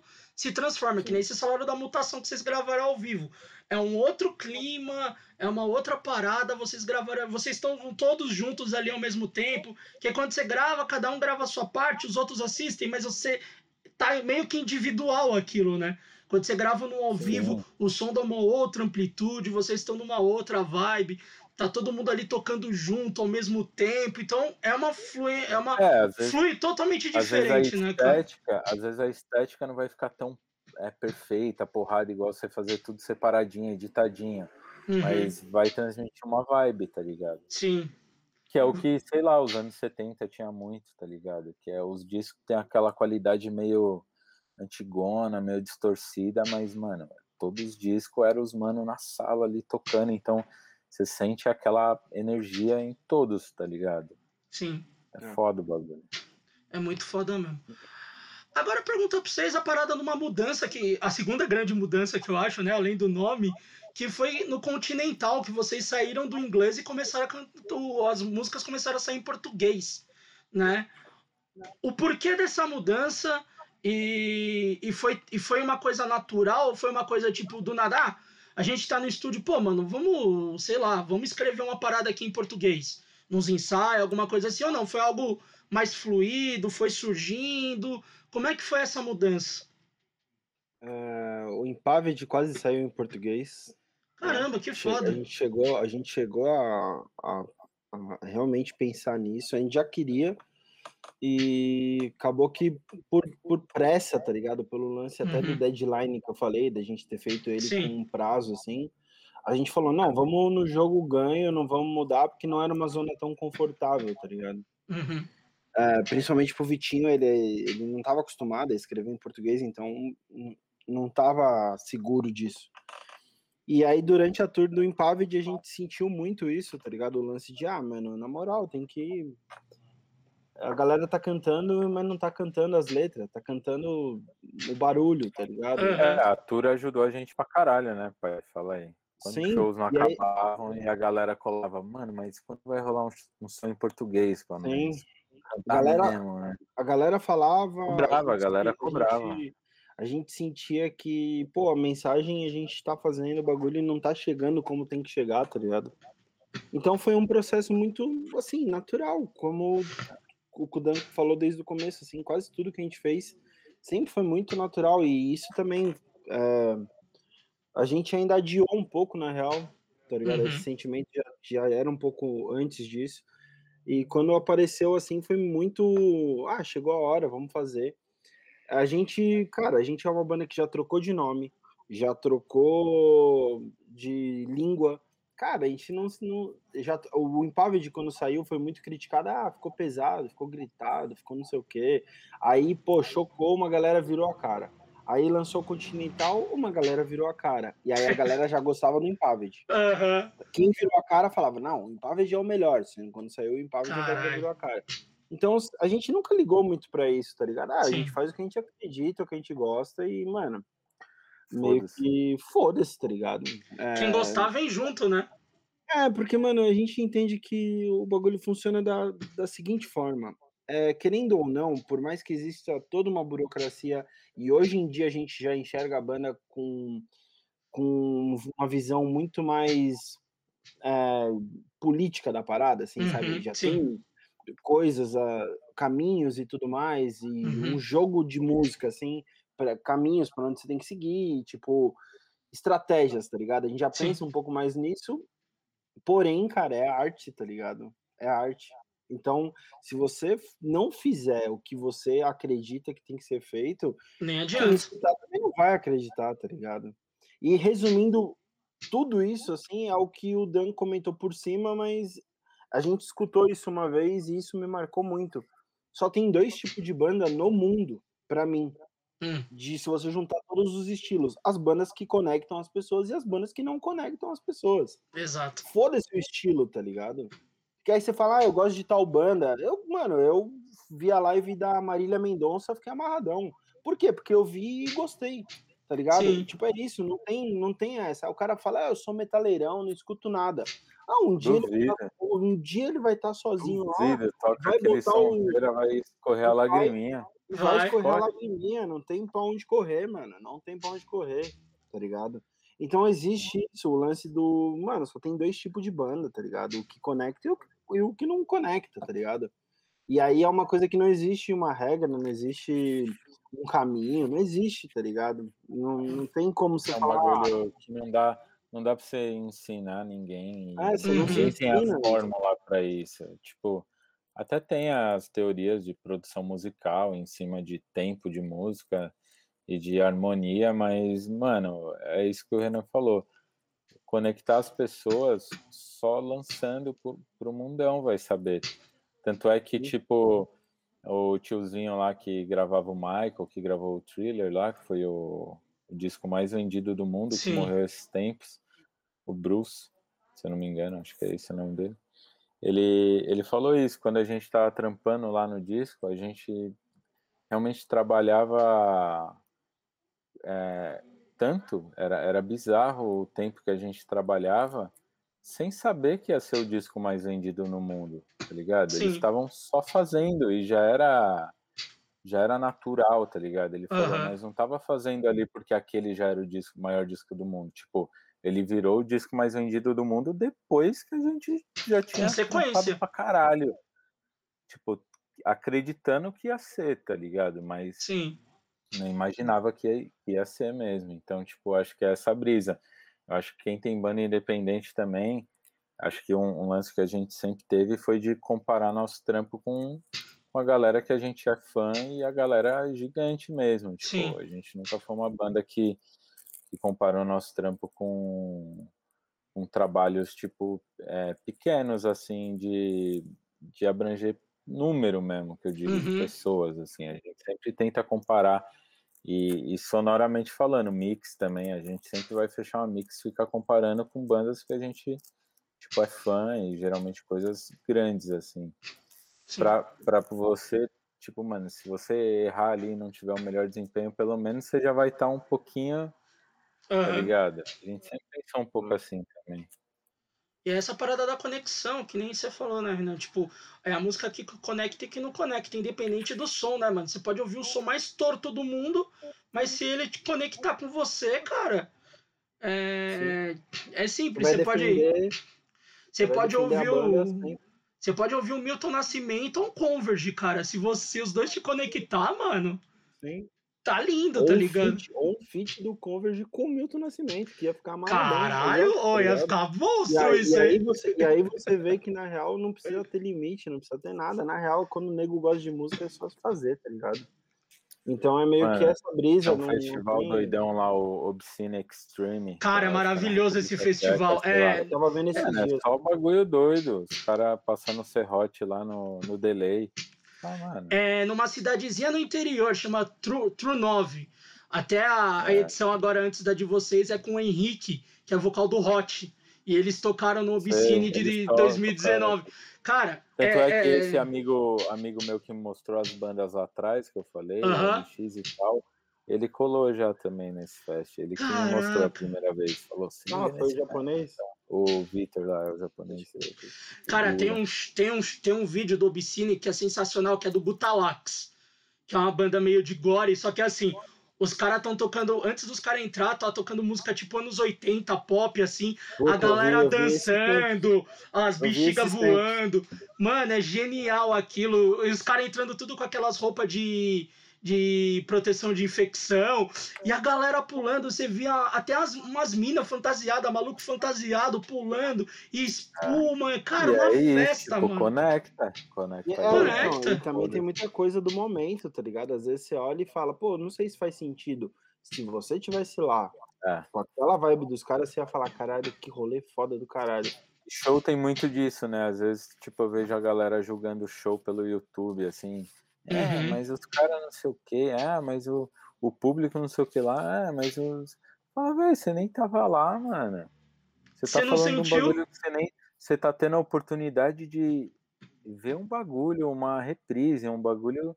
Mas você não tava lá. Nunca vai uhum. ser a mesma a mesma parada, tá ligado? Ah. Você assistir um show, pode assistir no som mais foda, na TV mais foda, mas, velho, tá lá, é por isso que nunca vai acabar, tá ligado? Senão a, eh, tinha rolado agora. Ou na pandemia, a live, se fosse substituir o que é o show na vida real, teria acontecido agora. Sim. E você vê, todo mundo tá de saco cheio de ver live, ninguém mais quer ver, velho. Ninguém mais aguenta. Porque não vai substituir, nunca vai, velho. Porque é uma parada de sentir, tá ligado? De calor, Sim. tá ligado?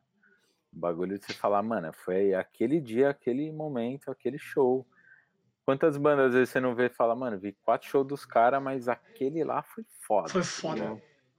Porque é isso, tá ligado? Tipo... O tanto de galera que vem falar pra gente, pô, aquele dia foi foda. Eu falo, mano, aquele dia, eu penso na minha cabeça, mas aquele dia deu tudo errado, foi uma bosta, mano. A polícia parou, tomamos multa. Nossa, né?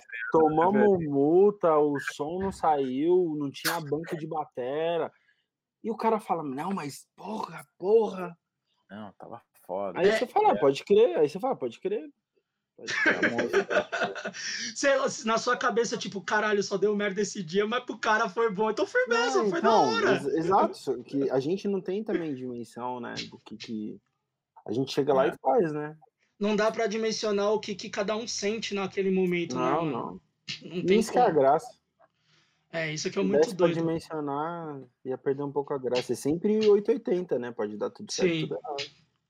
Mas eu falo para vocês, eu ainda tenho o sonho de quando acabar essa pandemia juntar um dinheiro e ir no Obscene. Que aquele treco deve ser surreal, cara. Deve ser, mas As pessoas todas que eu conheço que já tocaram e que já foram, todo mundo fala que é um treco. Não só esse, né? Tem cara, vários. eu acho que a pandemia me fez reparar nisso. Tipo, olha quantos shows eu deixei passar na vida. Né? Tá ligado? Nossa.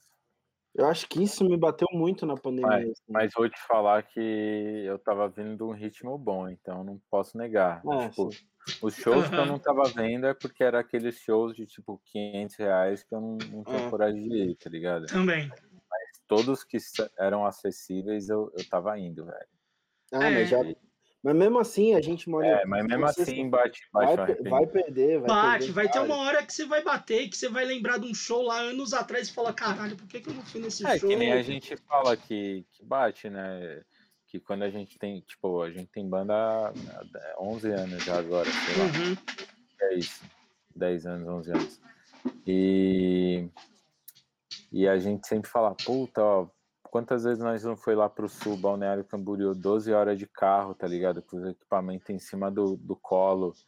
E aí a gente fala, puta, mano, bagulho osso, né? Você fala, mano, bagulho mói, cansa, uhum. maltrata. E aí agora, velho, na. Não vejo a hora. Pandemia, não, não vejo a hora. de... Não vejo a hora da costa, das costinhas é. dar uma travada assim de. É, de ficar... Dobrou, pai. É, dobrou. De, de, de virar e bater no motor e falar, ô, na moral, encosta o bagulho, pelo amor de Deus, tô, tô minha perna tá dormente. É. Agora, quando voltar, você vai falar, pode tocar, tá dormente, mas eu tô com saudade de tacar pau. É, pode ir, pode ir. mas quando tá lá no aperto lá, eu vou falar, encosta aí, mesmo que tá ligado, mas encosta aí de novo.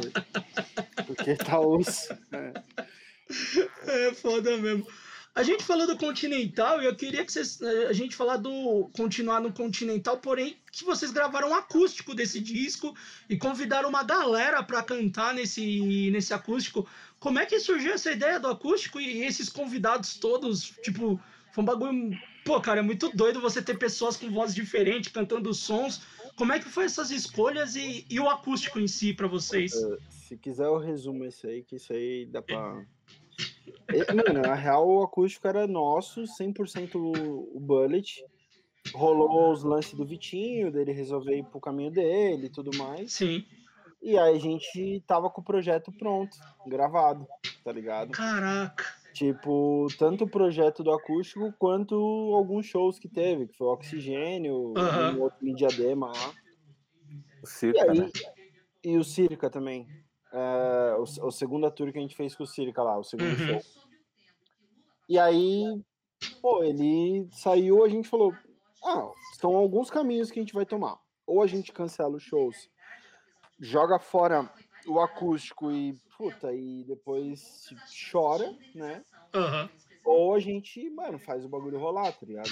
Sim. E aí ele tinha gravado uma música do acústico, umas três, eu acho que ele tinha gravado. A gente, aí a gente teve a ideia, falou, ah, mano, vamos chamar. Na real, aconteceu tudo meio junto, porque a gente rolou esse lance, aí uns amigos nossos falou, ah, mano, a gente ia tocar nos festival. Tipo, eu inicialmente eu cancelei a- as paradas. Sim. Aí o, Dan, aí o Dan falou pra mim, falou, não, mano, você tá viajando. Se a gente cancelar vai ser pior, vamos tocar, nem que seja instrumental, tá ligado? Aham. Aí eu falei, ah, demorou, pode crer é isso mesmo, vamos tocar lá no oxigênio, lá vamos só nós e foda-se, tá ligado? E aí uns amigos, já tipo o Ítalo do Pense, o Bruninho lá do Black Days, o, o Nando do Manual, o Arthur também. Falou, mano, a gente canta, se precisar a gente canta. Aí falamos um com um, tipo, ah, você canta, canta, demorou, demorou, demorou. Mantivemos shows, fizemos e a gente chegou à conclusão de, ah, mano, vamos manter isso no acústico também, tá ligado? Uhum. chamou um cara pra cada música e virou outro projeto, tá ligado? Tipo, virou um projeto de feat, tá ligado? Que pra gente Sim. foi uma experiência muito foda também ter isso, tá ligado? Querendo ou não, é, é uma releitura do álbum com pessoas que a gente gosta e era próximo, assim, tá ligado? Então, teve, teve esse lance que foi. Um- é um disco que eu tenho certeza que daqui anos e anos eu vou escutar e vou sempre ter um carinho por ele também. Uhum. Porque- Ah. E também foi criticado, do mesmo jeito que todos os bagulho que nós fez. Nossa, Ah lá, pô, os caras agora fez violão. Ah, vai tomar no cu, tá ligado, rapaziada? Todo mundo tá com violão em casa, se liga. Deixa nós, tá ligado? Tá. Chato Cara, demais, O mano. cara quer que nós veste o cinto de bala de fuzil. É, lá, caras sei lá. a, a, munhequeira, a munhequeira, a Ô, camisa do Guaraná lá, escrito hardcore, e Deixa- fica lá, cala Deixa só nós fazer o que nós quer, mano. É, Para, deixa nós em paz. E aí Que- o, que- continu- que o hardcore. acústico, o acústico veio meio que pra isso, tá ligado? Tipo, ah, rapaziada, cala a boca que nós vamos fazer o que nós quiser. E aí, puta, de novo a gente fez uma coisa que era meio contra o óbvio, assim, tipo, Aham. ah, vou lançar um acústico, tá ligado? Então. É, e foi muito da hora de, de ver que, mano, é, quando rolou a parada, todo mundo que participou ali, todo mundo, assim, topou de primeira, assim, ninguém Uhum. questionou. teve- A galera sempre foi, mano, manda aí, vamos gravar. Tipo, mano, vocês não podem parar de tocar, tá ligado? E os bagulho vão se desenrolar.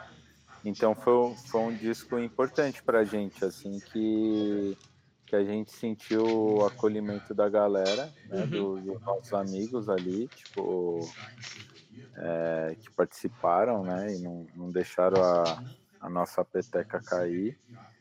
E, e foi uma parada que a gente pirou, porque a gente sempre quis fazer um acústico e tirar uma sonzeira de violão, tá ligado? Sim. Mesmo. E, O Continental em Legal, especial, o Conti- não tinha como ser outro álbum. O é, Continental o tinha. Continental ele é um Uhum. álbum violada, tá ligado? É, ele surgiu muita música no violão, então ele, ele só voltou pra origem dele, digamos assim. Já era a característica dele, uma né? releitura mais pensada e tudo mais, mas boa parte das músicas saiu do violão, tá ligado? Então, É, e aí, mano, é, tipo, botamos fio pra cantar, que é um bagulho que, tá ligado? Tipo, mano, é uma parada da hora, assim, não, não rola muito. Tipo, o Heffer ele canta, mas aquele lance mais inglês e tal, no CPM uhum. ele faz o tracking. Mas, oh, o, pô, Bill, o Bill mesmo falou que nunca o, tinha gravado uma música o acústica. Bill cantando no violão nunca tinha rolado, tá ligado?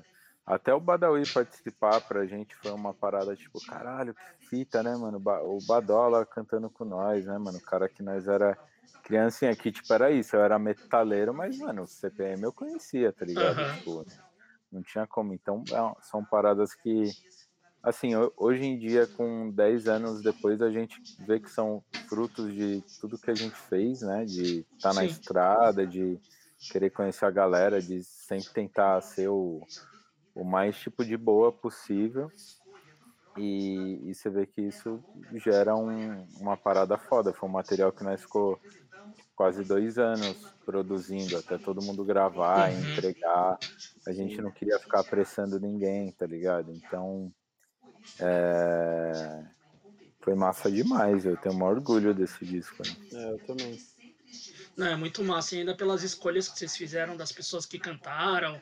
Tipo, o bagulho ficou é. bem. Ficou bem diferente. O momento assim. ali, né? É. Representa é. o momento do, do nosso rolê ali. E foi o que vocês falaram, né? Que vocês já tinham dito da parada de da, da criação do Continental já teve a característica dele de violão, de algo mais acústico. Daí você volta, que nem você falou, de voltar pro, pro que ele era antes, né? Você falou, ah, voltou para isso. A então, galera, só funcionou muito, melhor ainda, né, cara? A galera enxerga muito o Continental e depois a transformação pro acústico, mas a galera podia olhar o contrário. Tá uhum. Ele era mais ou menos, começou rascunhando daquele jeito do acústico e se tornou o disco depois. Né? Então teve um pouco disso, assim, muita coisa começou com umas ideias de violão, então. Muito é... doido. Muito massa mesmo. E daí vocês citaram, né, da saída do, do, do Vitinho, né? E, uhum. e, e, veio a entrada do Arthur, né? Depois, mais pra frente. E como é que foi dessa entrada do Arthur? Se ele chegou a levar influência de algum outro som que talvez vocês não tivessem? Ou, ou a junção dele com vocês trouxe alguma outra coisa mais nova pra banda? Uma energia nova? Como é que foi dessa entrada do Arthur pra banda? Quer falar, pai?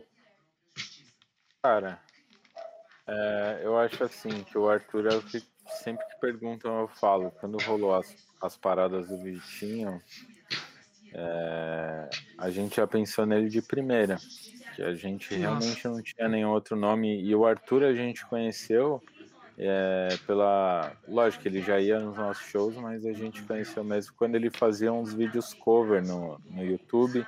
Postava lá já no violão. Ele fazia uma uhum. versão do, do Impaved no violão. E a gente pirava, que a gente falava, caralho, tipo, mano, o moleque fez uma versão melódica do Impaved, ficou animal. E ele era novinho e tal. E aí a gente começou a ver ele mais nos shows e acabamos virando amigo. E aí, depois de um tempo, começamos a chamar eles pra, ele para colar junto com a gente. Aí ele dava uma força ali, ajudando a gente a montar.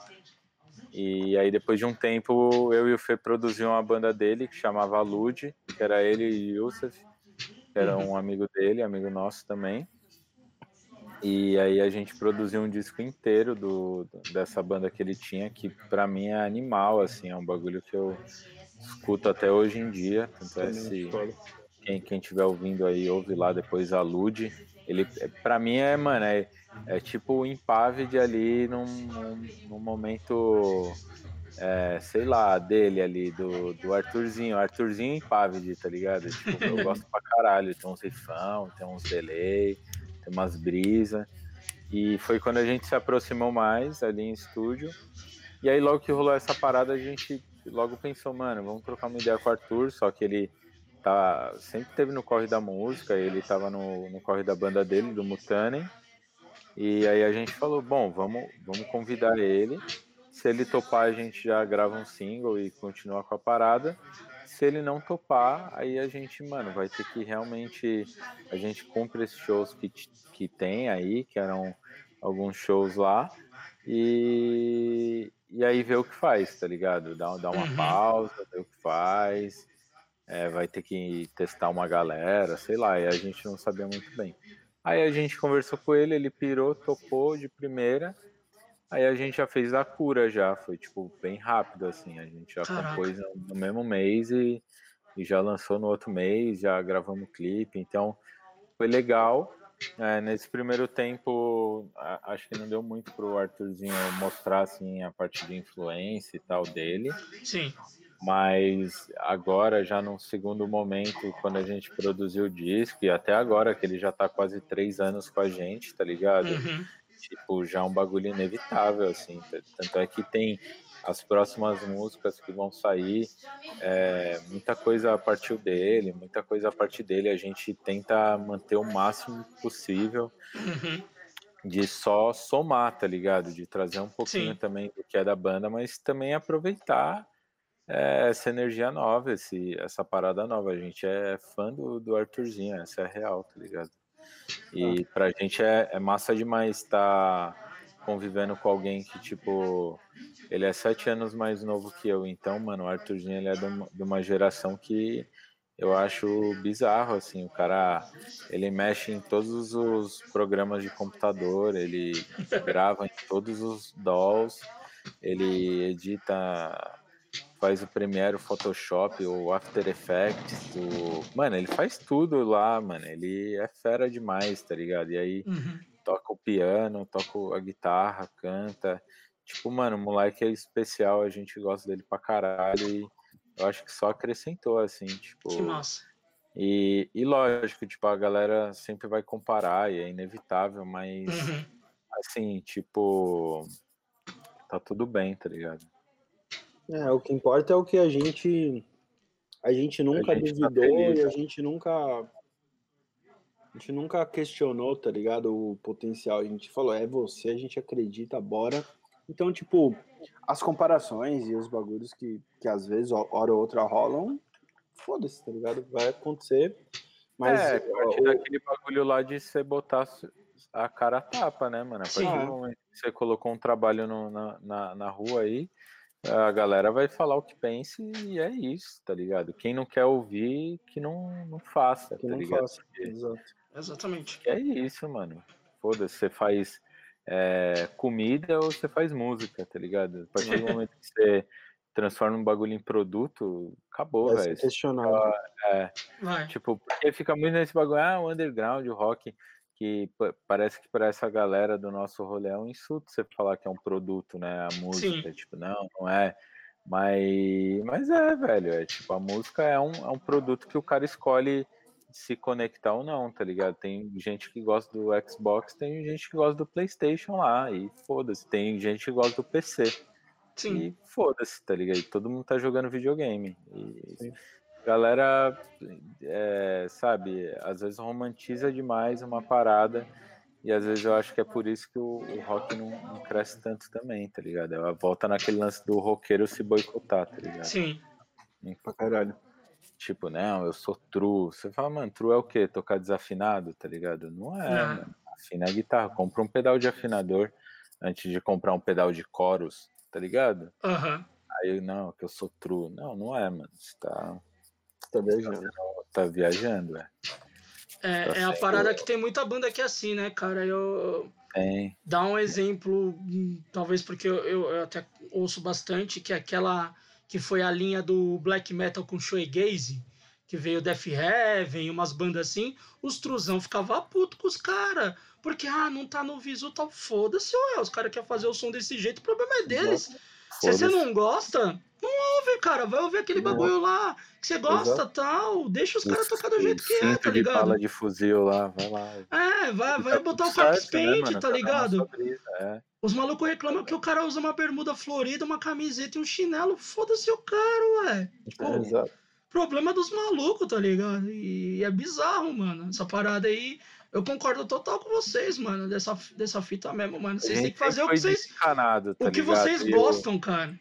Sabe? E o, o underground, o, o público mesmo, assim, que a gente. Mano, em momento nenhum a gente é ingrato e tal, a gente Sim. vive né, nesse meio, mas assim, a galera realmente é muito crítica e, e, sei lá, e quer pagar. Sabe esse bagulho de tipo, ah, eu conheço o bagulho há mais tempo, eu que sou o hardcorezão. Eu tu- sou o truzão. É. é, não existe isso em bagulho nenhum. Você não vê isso no, no, em nenhuma outra vertente, tanto o cara ficar se gabando de, sabe, tipo, ah, você tá com essa camisa aí, então me fala qual a música dele. Você fala, mano, vai Cara, isso é bizarro, cara, essas tipo, paradas. Mano, tá ligado? Tipo, ah, o, o, roqueiro, o roqueiro tá é o maior é, boicote do rock é o roqueiro. É, é, é. mano, é o, o, e, e é isso, e rola o boicote disso, de você falar, não, rock bom é o rock das antigas. Você já tá boicotando o bagulho falando isso, tá não. ligado? Tipo, é, na, nas pequenas coisas você já tá boicotando o que você é e o que você gosta ou o que você faz, tá ligado? Tipo, se você é roqueiro, mano, respeita o bagulho. É, ao invés de perder tempo falando coisas negativas, Sim. que beleza, é tudo, tá tudo certo você ir lá e criticar e meter o pau e dar sua opinião. Só que, velho, por que, que você não usa seu tempo pra, tipo, elogiar o bagulho que você gosta, ou fazer um, um bagulho que você gosta, ou, ou sei hum. lá, pelo menos, sei lá. Divulgar o bagulho que você gosta, né? Só e acabou, tá ligado? Divulgar Mas... a parada, porque, pô, se você gosta do bagulho, divulga ali. Ah, eu gosto disso aqui, deixa eu mostrar a banda pra você e tal. Faça o que você gosta, cara. Se você Mano, não gostou do bagulho, é, deixa pra lá. A gente lançou em Pavid, teve nego que chegava depois do show e falava que a gente tinha se vendido. Caralho. Mano, eu entendo você, velho. Tipo, mano, vendido, nós tá aqui tocando num show pra 40 negros e você tá falando que eu tô vendido. Que, mano. Tá Caralho. Mano, tipo, é, a galera viaja muito, assim, tá ligado? A galera é muito. se pega muito no.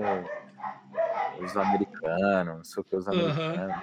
Todos esses americanos, tá ligado? Tipo, Você falou Brasil de. aqui, tá ligado? Uhum. Tipo, é outra fita, é outro país, é outro bagulho. Você falou de vendido, mano, então te já perguntar pra vocês a experiência do Rock in Rio, né? Chamaram vocês de vendido porque vocês tocaram no Rock in Rio também? Não, jamais. No Rock in Rio não, porque no fundo que os caras querem tudo tá lá também. E como Mano, é que foi essa experiência? Foi uma vocês? parada que foi muito foda que ah, no fundo a gente tava ali, a gente foi a primeira banda do dia que a gente tocou. E não uhum. era nem o fato de a gente estar tá ali, eu acho que a gente estava ali mais representando uma galera do, uhum. do, que a gente tá ali por tá ali, tá ligado? Ah, Porque na, na, real foi tão rápido, mas eu acho que foi. Tanto é que assim, não foi. Nem, nem dinheiro, tipo, rolou mesmo, assim, ó, o Rock in Rio uhum. pagou 3 mil reais pra gente tocar, sem pagar logística, sem pagar hospedagem, sem pagar nada, pra ficar no Rio de Janeiro, lá na Barra, que é o lugar mais caro do Rio. Então, mano, só uma van pro Rio de Janeiro, quem tem banda sabe, o cara vai cobrar aí três pau. Você bater e voltar e, e olhe lá. Então, e esse tipo de show é muito difícil você fazer no bate-volta. Tipo, uhum. Ponto Nulo fez, mas eles não passavam som. A gente, por ser a primeira banda, passava o som de manhã. Então, é, assim, a gente deu sorte, é o que eu falo pros caras. A gente tem sorte de, de ter muito amigo, tá ligado? Ter amigo, uhum. às vezes, é melhor do que ter dinheiro, tá ligado? Porque Sim. Esse rolê foi assim, tipo, mano, a gente ficou num AP que emprestaram pra gente. Tudo coisa assim, ficaram sabendo que a gente ia tocar e aí tem um amigão nosso, da Blinha, da Indúbio, que falou com, com, o cara, o cara ficou sabendo, não, mano, eu boto os meninos aí, eu tenho um apartamento, o cara cedeu o bagulho, a gente ficou que lá massa, de graça. E descemos, descemos em, em, pro Rio de Janeiro em dois carros, dez pessoas em dois carros, abarrotados de equipamento. Fomos no meu carro, não, no carro do W e no uhum. carro do Nando, do manual, né? Sim. E aí descemos, mano, apertadinho, fomos um dia antes, curtimos fizemos um churrasco, foi mó vibe, mano. Foi o dia perfeito, tá ligado? E, e, assim, eu hoje em dia eu fico muito feliz de, de poder ter participado, porque depois veio a pandemia, então eu falo, mano, vai passar aí. O desse ano cancelou, então 2022 vai fazer três anos do Rock in Rio, do último Rock in Rio, é. e que nós teve a oportunidade de participar e foi o, o último Rock in Rio pré-pandemia, que tipo, mano, agora vai rolar, mas não, não vai ser igual, nada mais vai não ser mesmo, nada vai. Então, tipo, acabou, tá ligado? Tipo, quem viveu ali, viveu aquela época pré-pandemia. Ah, agora vai vacinar e é tudo igual, mas eu não, não, não acho que vai ser. Tem assim, ah, acho que não. Deixou uma cicatriz, tá ligado? Então, tipo, eu sou grato demais, velho. E, e, por incrível que pareça, não foi um rolê que ninguém falou nada, assim. Todo mundo só ficou feliz também porque sim. acho que todo mundo sabe o corre e, as sim, sim. tapa na cara que nós tomamos a vida inteira aí. Então, e foi uma brisa que nós não, não sabe até hoje como que rolou, tá ligado? Realmente só chegou o e-mail. É. Todo mundo que a gente conheceu lá, a gente perguntou, mas como vocês conheceram? E, ah, não, tem uma curadoria e não sei o quê, mas você nunca sabe quem, quem foi o cara, tá ligado? Uhum. Ouviu e falou, pô, chama os caras.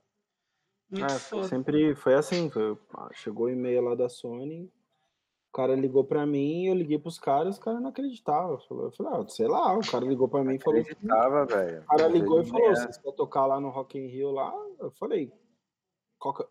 foi foda que eu ainda fiquei frio no momento, assim.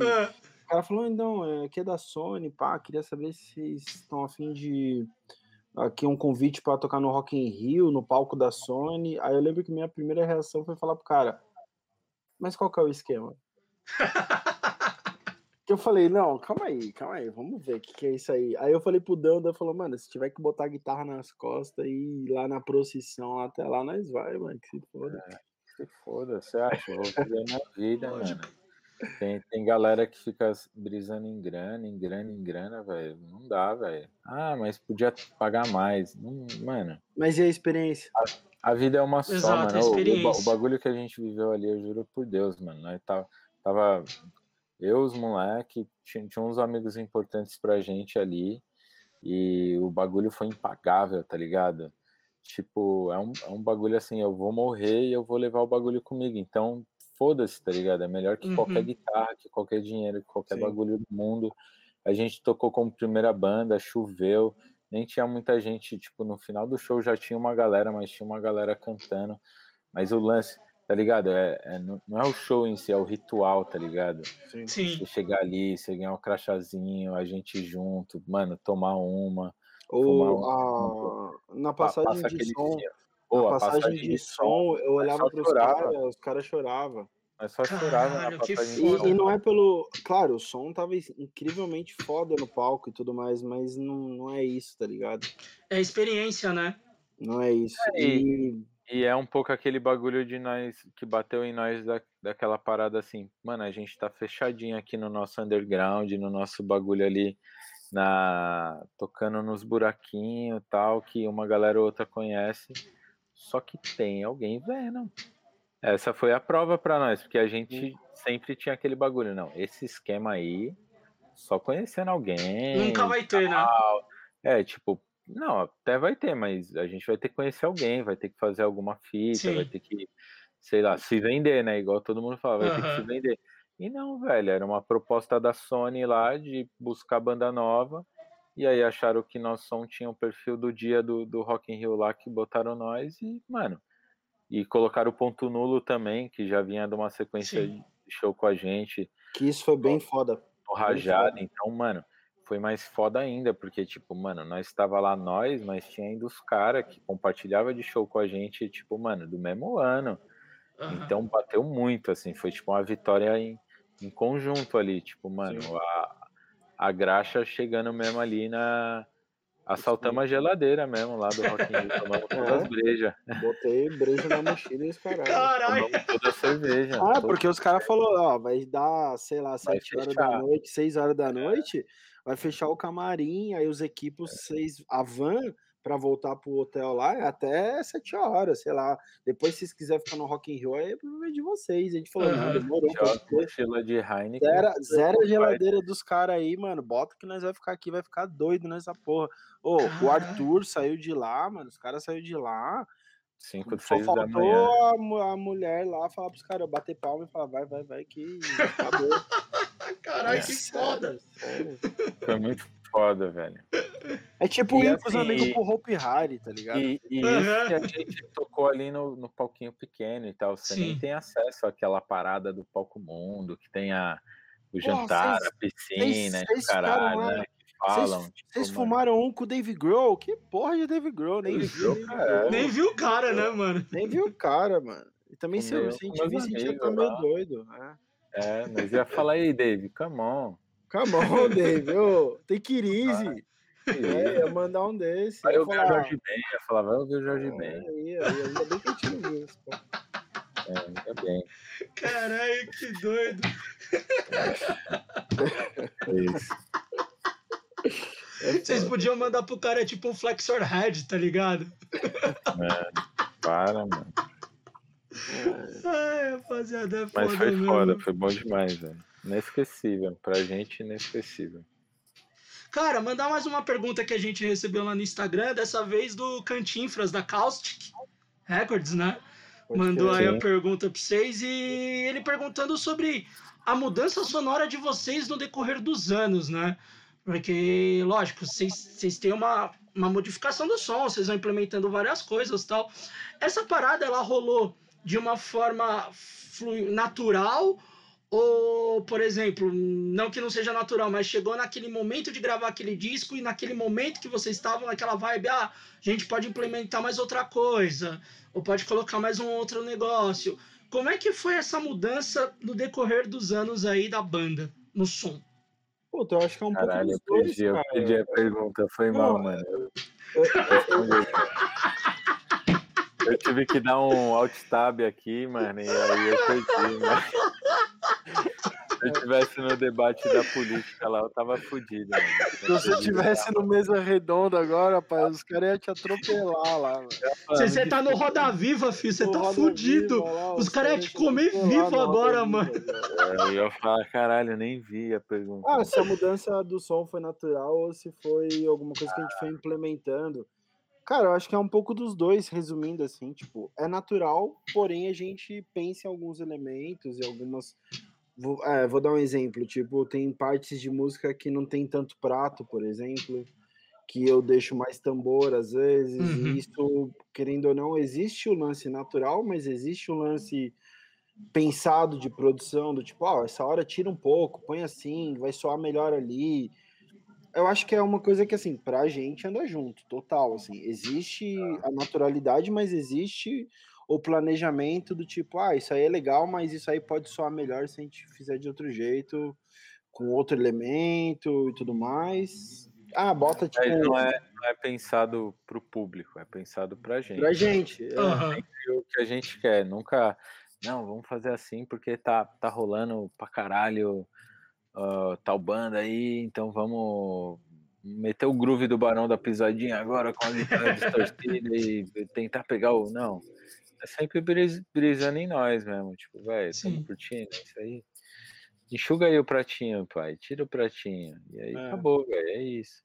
É, Hoje é, é muito simples, assim, parece. É. Aí não é. Uhum. Hoje em dia tem mais o, o romantismo da, da parada. Tudo tem Sim. que ter um sentido.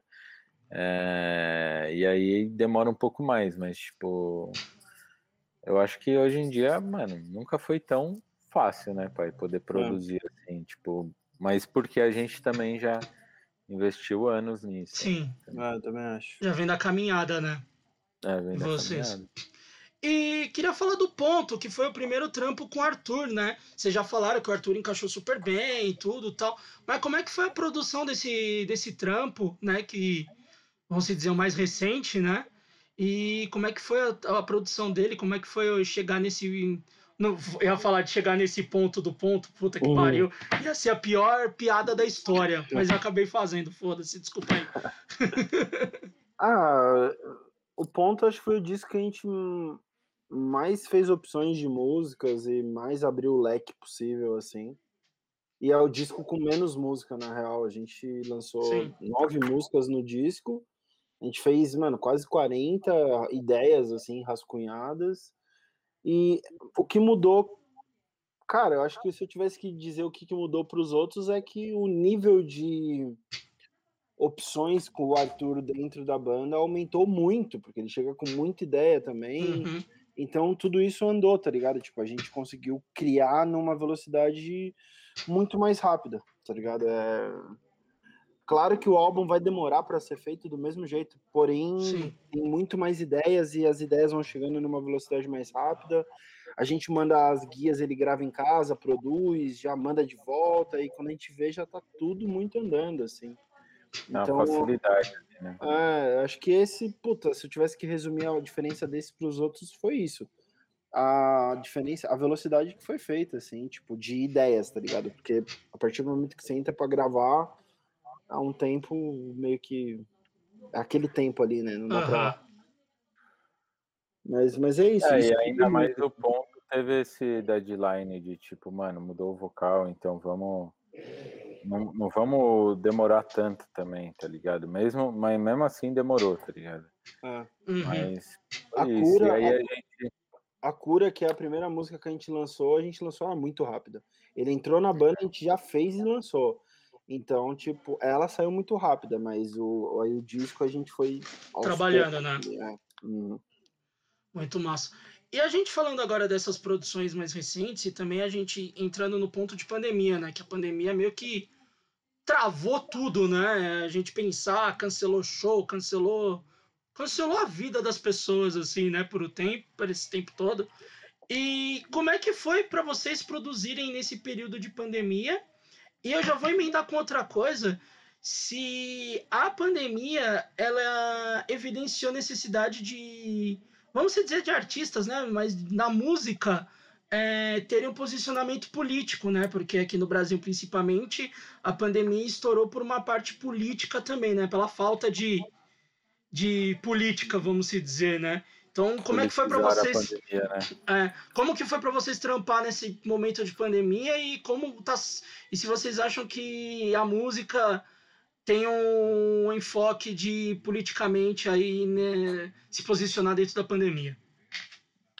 Puta, sobre, sobre a política, digamos assim, eu acho que não necess... a gente é uma banda que não fala diretamente nas músicas sobre política, tá ligado? A gente não, não, não, não cita, a gente tem Uhum. bandas que fazem isso muito bem, o Dead Fish faz isso muito bem, muitas bandas têm esse apelo Bandas do- que fazem melhor que a gente. Sim. É, tipo, tem bandas A gente que não vão faz, fa- a gente a gente não fala sobre política nas letras, digamos assim, porque a Sim. gente aborda outros temas. Porém, é, eu acredito que, mano, não tem como, não tem como as ideias não baterem ou a gente, sabe, é, é meio que escancarado algumas coisas, tá ligado? Tipo, você tem um presidente que, porra, tá fazendo um bagulho oposto do que todo mundo quer que seja feito e, mano, com os valores ridículos, com uma ideia. Aí você pensa, ah, mano, tá ligado? Tipo, não dá... a gente talvez não se daria tão bem se tivesse opiniões também tão diferentes e tudo mais. Sim. A gente meio que pensa sempre tudo muito igual. E, e cara, eu acho que esse lance da, da política, ela não é necessariamente na letra, mas em vários outros aspectos, tá ligado? Sim. a gente tr- transmite a nossa postura em outros em outras outros na vida e em sei lá em opiniões e tudo mais mas não necessariamente na letra da música porque Sim. a gente acha que sei lá a gente também nunca foi uma escolha tá ligado Aham. a gente nunca falou porra a gente não vai falar não só nunca saiu porque não, não é a Natural também. é né? natural. No New. World, o New World, em compensação, é um disco que só fala sobre conspiração. Aham. Todas as músicas, tá ligado? Sim. Então, então é meio que, ah, sei lá, é o momento das coisas. ah, e sobre o lance da, da composição na pandemia e tudo mais, a gente fez a Contramaré, que foi basicamente durante a pandemia, e também fala um pouco sobre isso. E, cara, eu vou ser bem sincero pra você, eu acho que hoje a gente tá no momento do Bullet em que a gente tá com muita coisa pra fazer, por incrível que pareça, assim, tá Uhum. ligado?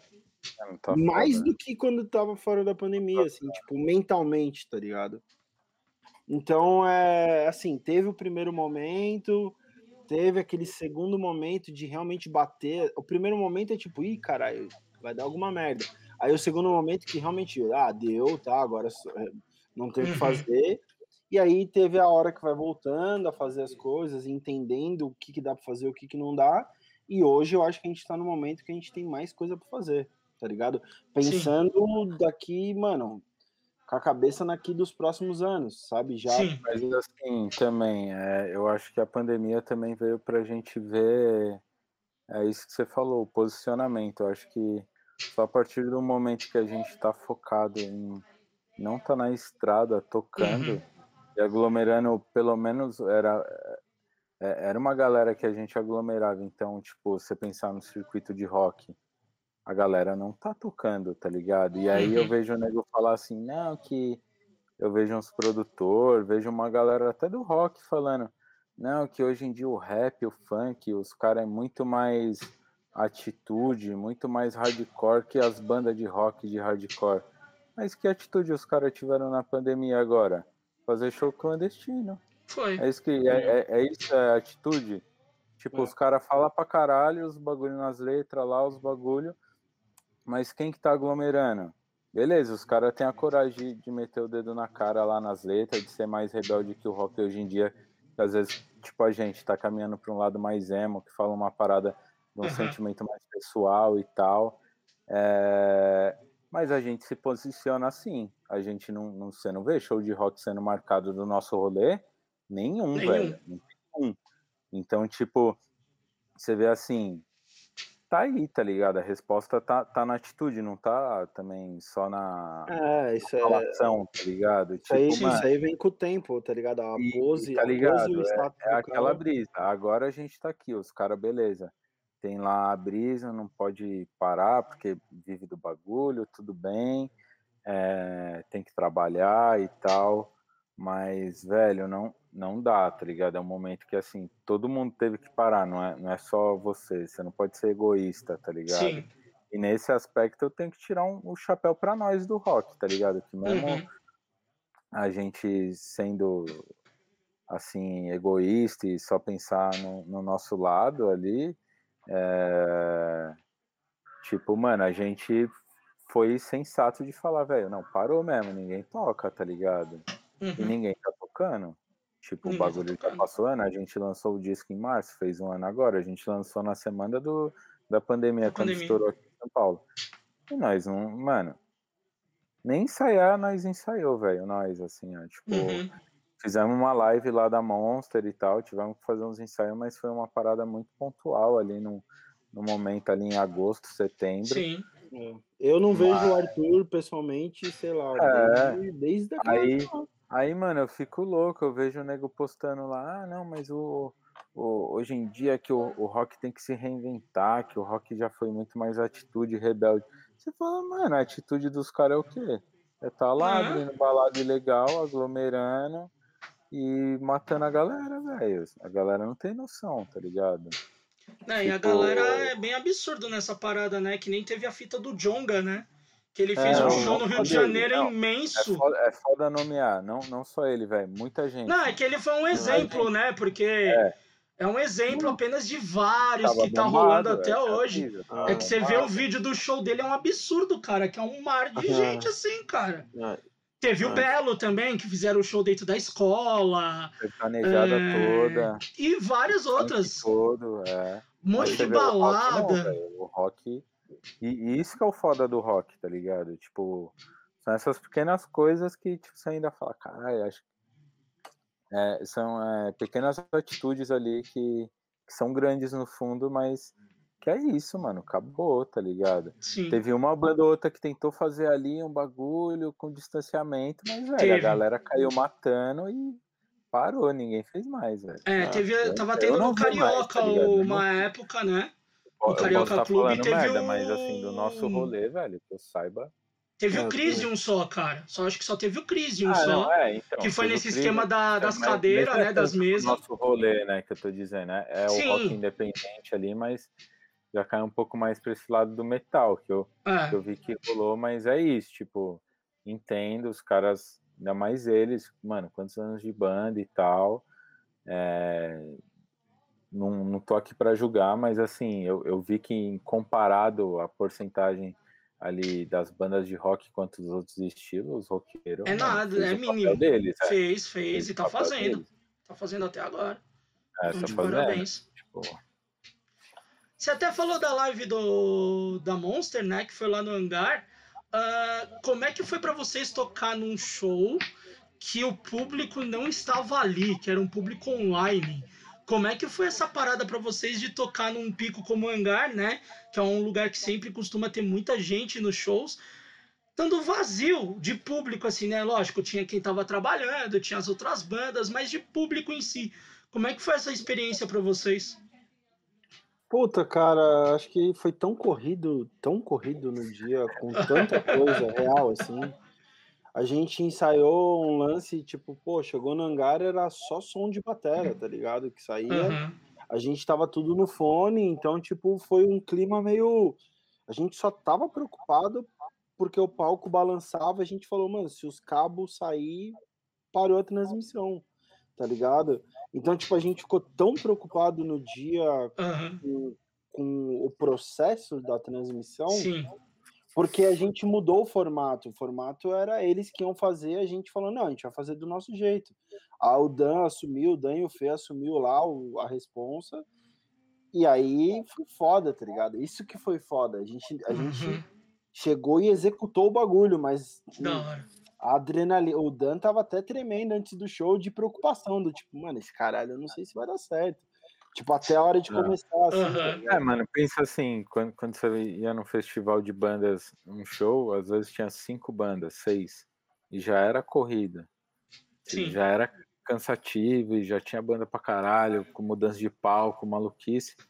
E aquele festival foi 10 bandas, mano.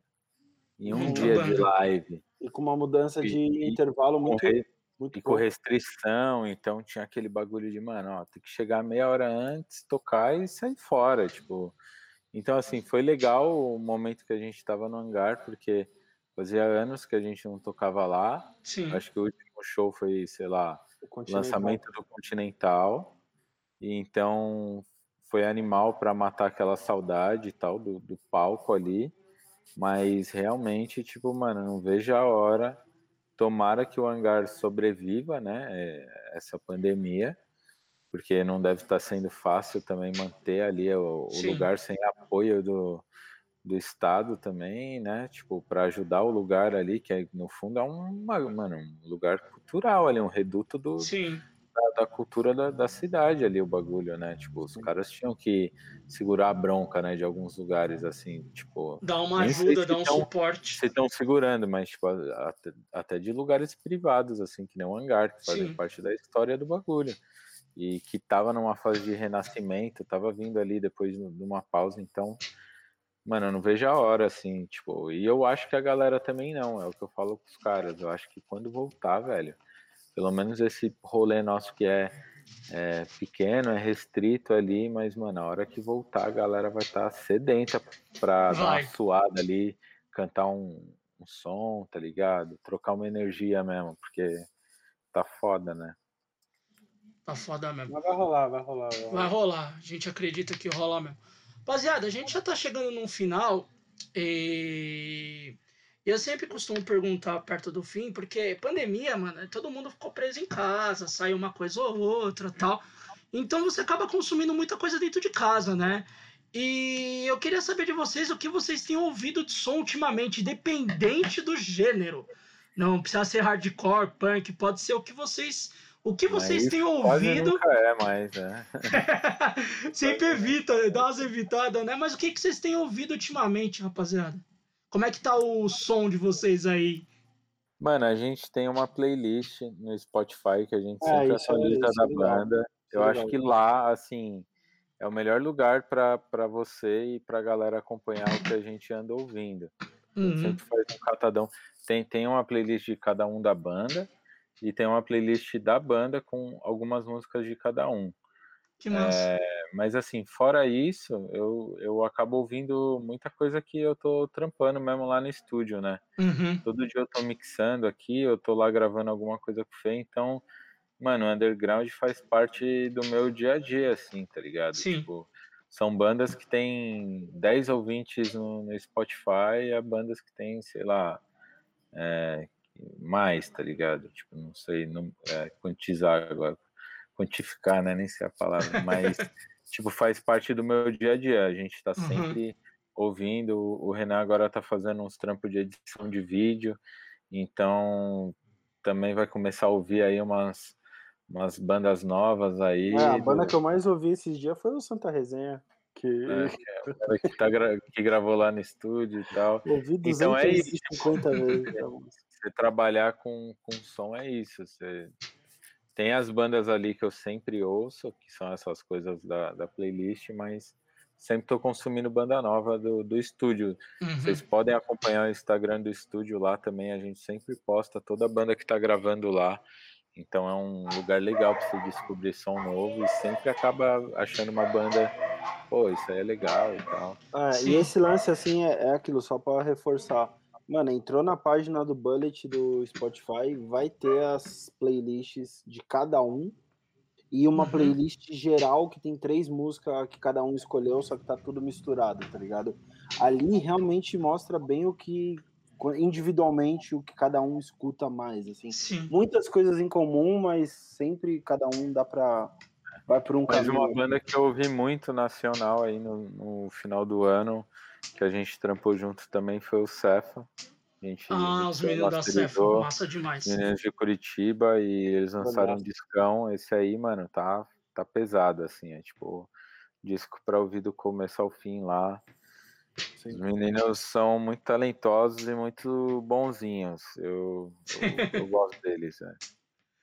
Os moleques é massa mesmo. A gente já teve. Manual também, Manual tá numa fase nova, meio brisa. Uhum. Vale a pena Vale a pena ouvir. Ah, mano, é a nossa galera, velho. É a nossa galera. Sim. Tem um Black Days lá também, tá numa que é fase é nova, massa. tipo, mais cheio dos sintetizadores, dos bagulho eletrônico, tá maneiraço. Tem o Menores, o, o Zander. Mano, tem o Bayside que vai lançar um som em portu português agora. A gente produziu Caramba. o primeiro disco em português do Bayside. Caramba, Saiu foda. o primeiro disco em português do Questions, que tocou aí não sei quantos anos em inglês, mudou para português agora, que nós produziu lá também. Tem o Crespo, que é a banda da galera que, que era lá do, do Oitão, que tocava Sim. Fogato, que a gente produziu também lá. Mano, tem banda pra caralho, mano. A gente trabalha com muita gente e é maior prazer, assim, hoje em dia, velho. A gente vai deixar aí para vocês que estão vindo na postagem os links aí do, do Spotify da Bullet com as playlists deles, pra vocês darem uma sacada, ouvir o que os, que os rapazes estão ouvindo aí, o que, que eles acham de novidade ou não, do que eles gostam. E se eu fosse para indicar algum bagulho para vocês, uh, e eu não sou tão conhecedor de música assim, mas tem uma banda que eu acho muito foda que chama One Thousand Travels of Jalahar, que é do Japão que é um hardcore melódico, mas uns vocal meio, meio mais pesado, assim, meio mais enfático, assim. Não existe mais a banda, mas ela tem, tem uns trampos muito massa, tem uma, um pezinho também no emo, assim, mas é, é um power trio diretaço, assim, muito bom. E Animal. é um baita som gostosinho, assim, de ouvir, cara. É muito bem feito, assim. E é uma Animal, parada que eu voltei a ouvir de novo, porque, mano, essa banda é maravilhosa, assim, cara. Vou sacar depois. Pois eu, eu, eu, te mando, Renan, depois o link do, do, mandar, do, do vídeo do, do, disco todo deles. Daí você passa pro Dani também. Mano, é, é, muito bom, assim. E o, e o Fiddlehead também, que era do vocalista do Heavy Heart. Que daí já é uma linha meio. O Fiddlehead já tem uma linha um pouco mais de influência de Fugazi, assim. De umas bandas mais nessa linha.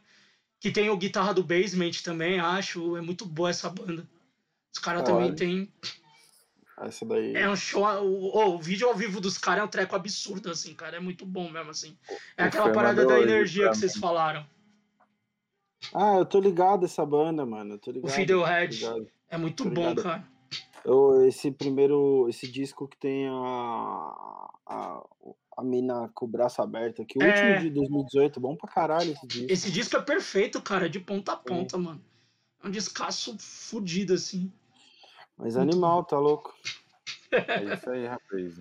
Rapaziada, a gente vai chegando agora no fim. Uh, eu quero muito agradecer vocês. Obrigado por esse tempo, por essa oportunidade é da gente estar tá trocando ideia. Uh, esse podcast começou há pouco tempo, a gente ainda está chegando no primeiro ano, mas é um portal que a gente faz um trampo aí dentro do underground já há mais de 10 anos. E, e, é muito massa quando tem bandas que nem vocês e bandas aí que representam aí no underground dá a oportunidade de a gente trocar essa ideia. Pode ser que eu não fale muito bem, eu peço desculpas, Sim. mas eu, eu agradeço de coração mesmo, de verdade, muito obrigado é por ter essa oportunidade de trocar essa ideia. E, mano, quando vocês precisar da gente, estamos sempre aqui. O que vocês precisar, estamos de porta aberta. E, mano, deixem as mensagens que vocês quiserem no final, mas muito obrigado novamente. Puta, mano, a mensagem é direta e reta. Obrigado muito pelo espaço, porque na real uh, se agradece nós, nós agradece você e nós vê que é tudo gente da gente, tá ligado? É o, o que uhum. o Negritude Júnior já falava, é gente da gente, pô, rapaziada. Não tem essa, tá ligado? Tipo, no fundo, no fundo, cada um faz uma parte do, do pontinho, assim, do todo, tá ligado? Você faz a sua, nós faz a nossa. No fundo, todos dependem de todos para crescer em algumas coisas, então, tamo junto, cara. Tem, é um é papo, sentar e trocar ideia. O que faz falta até na pandemia, sentar e trocar ideia. É a forma virtual de fazer isso. Claro que se tivesse todo mundo na mesma mesa, fazendo o podcast ó, ali, ia ser muito legal. E Sim. como não dá, é isso que dá e estamos aí, estamos fazendo. É então, isso obrigado. aí, Paisola. Falou tudo aí por mim. Vocês ainda esperam uns segundos aí pra gente só se despedir. Vocês que estão ouvindo, é a gente encerra por aqui. Uh, agradeço também as perguntas mandadas aí pelo Instagram. Muito obrigado mesmo, pessoal. A gente vai manter essa de perguntas sempre. E tamo junto. Mais uma vez, muito obrigado. Esse foi o Mesão de Boteco. Até a próxima.